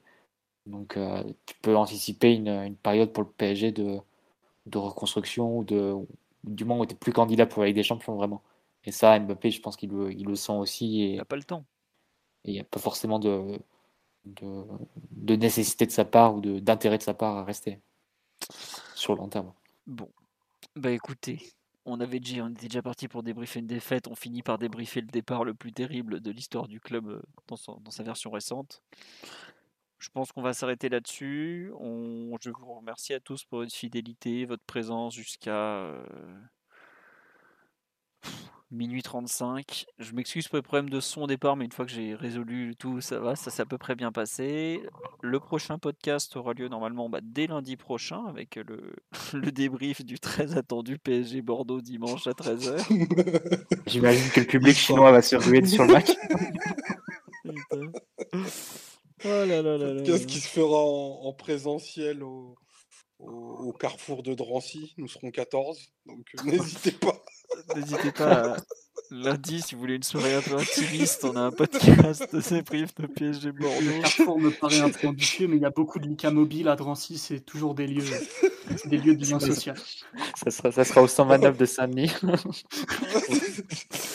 Rendez-vous là-bas. Respecte, euh, respecte, Martinelli, respecte. Parce que c'est un lieu, tu fais des victoires de, de Ligue des Champions là-dedans. Je, paye ma tournée.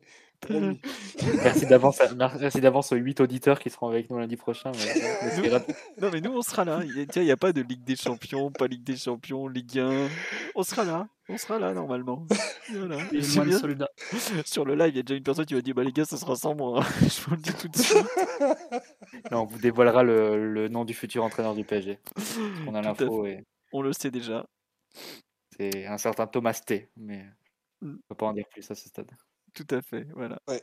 En concurrence, euh, on n'est pas sûr si un certain maître Z, actuellement euh, peut-être euh, libre, ou peut-être que je parle du maître Z à la tête du U19, reviendra le, le concurrencer ou pas. Mais bon, on verra. Maître Zou. Maître Zou.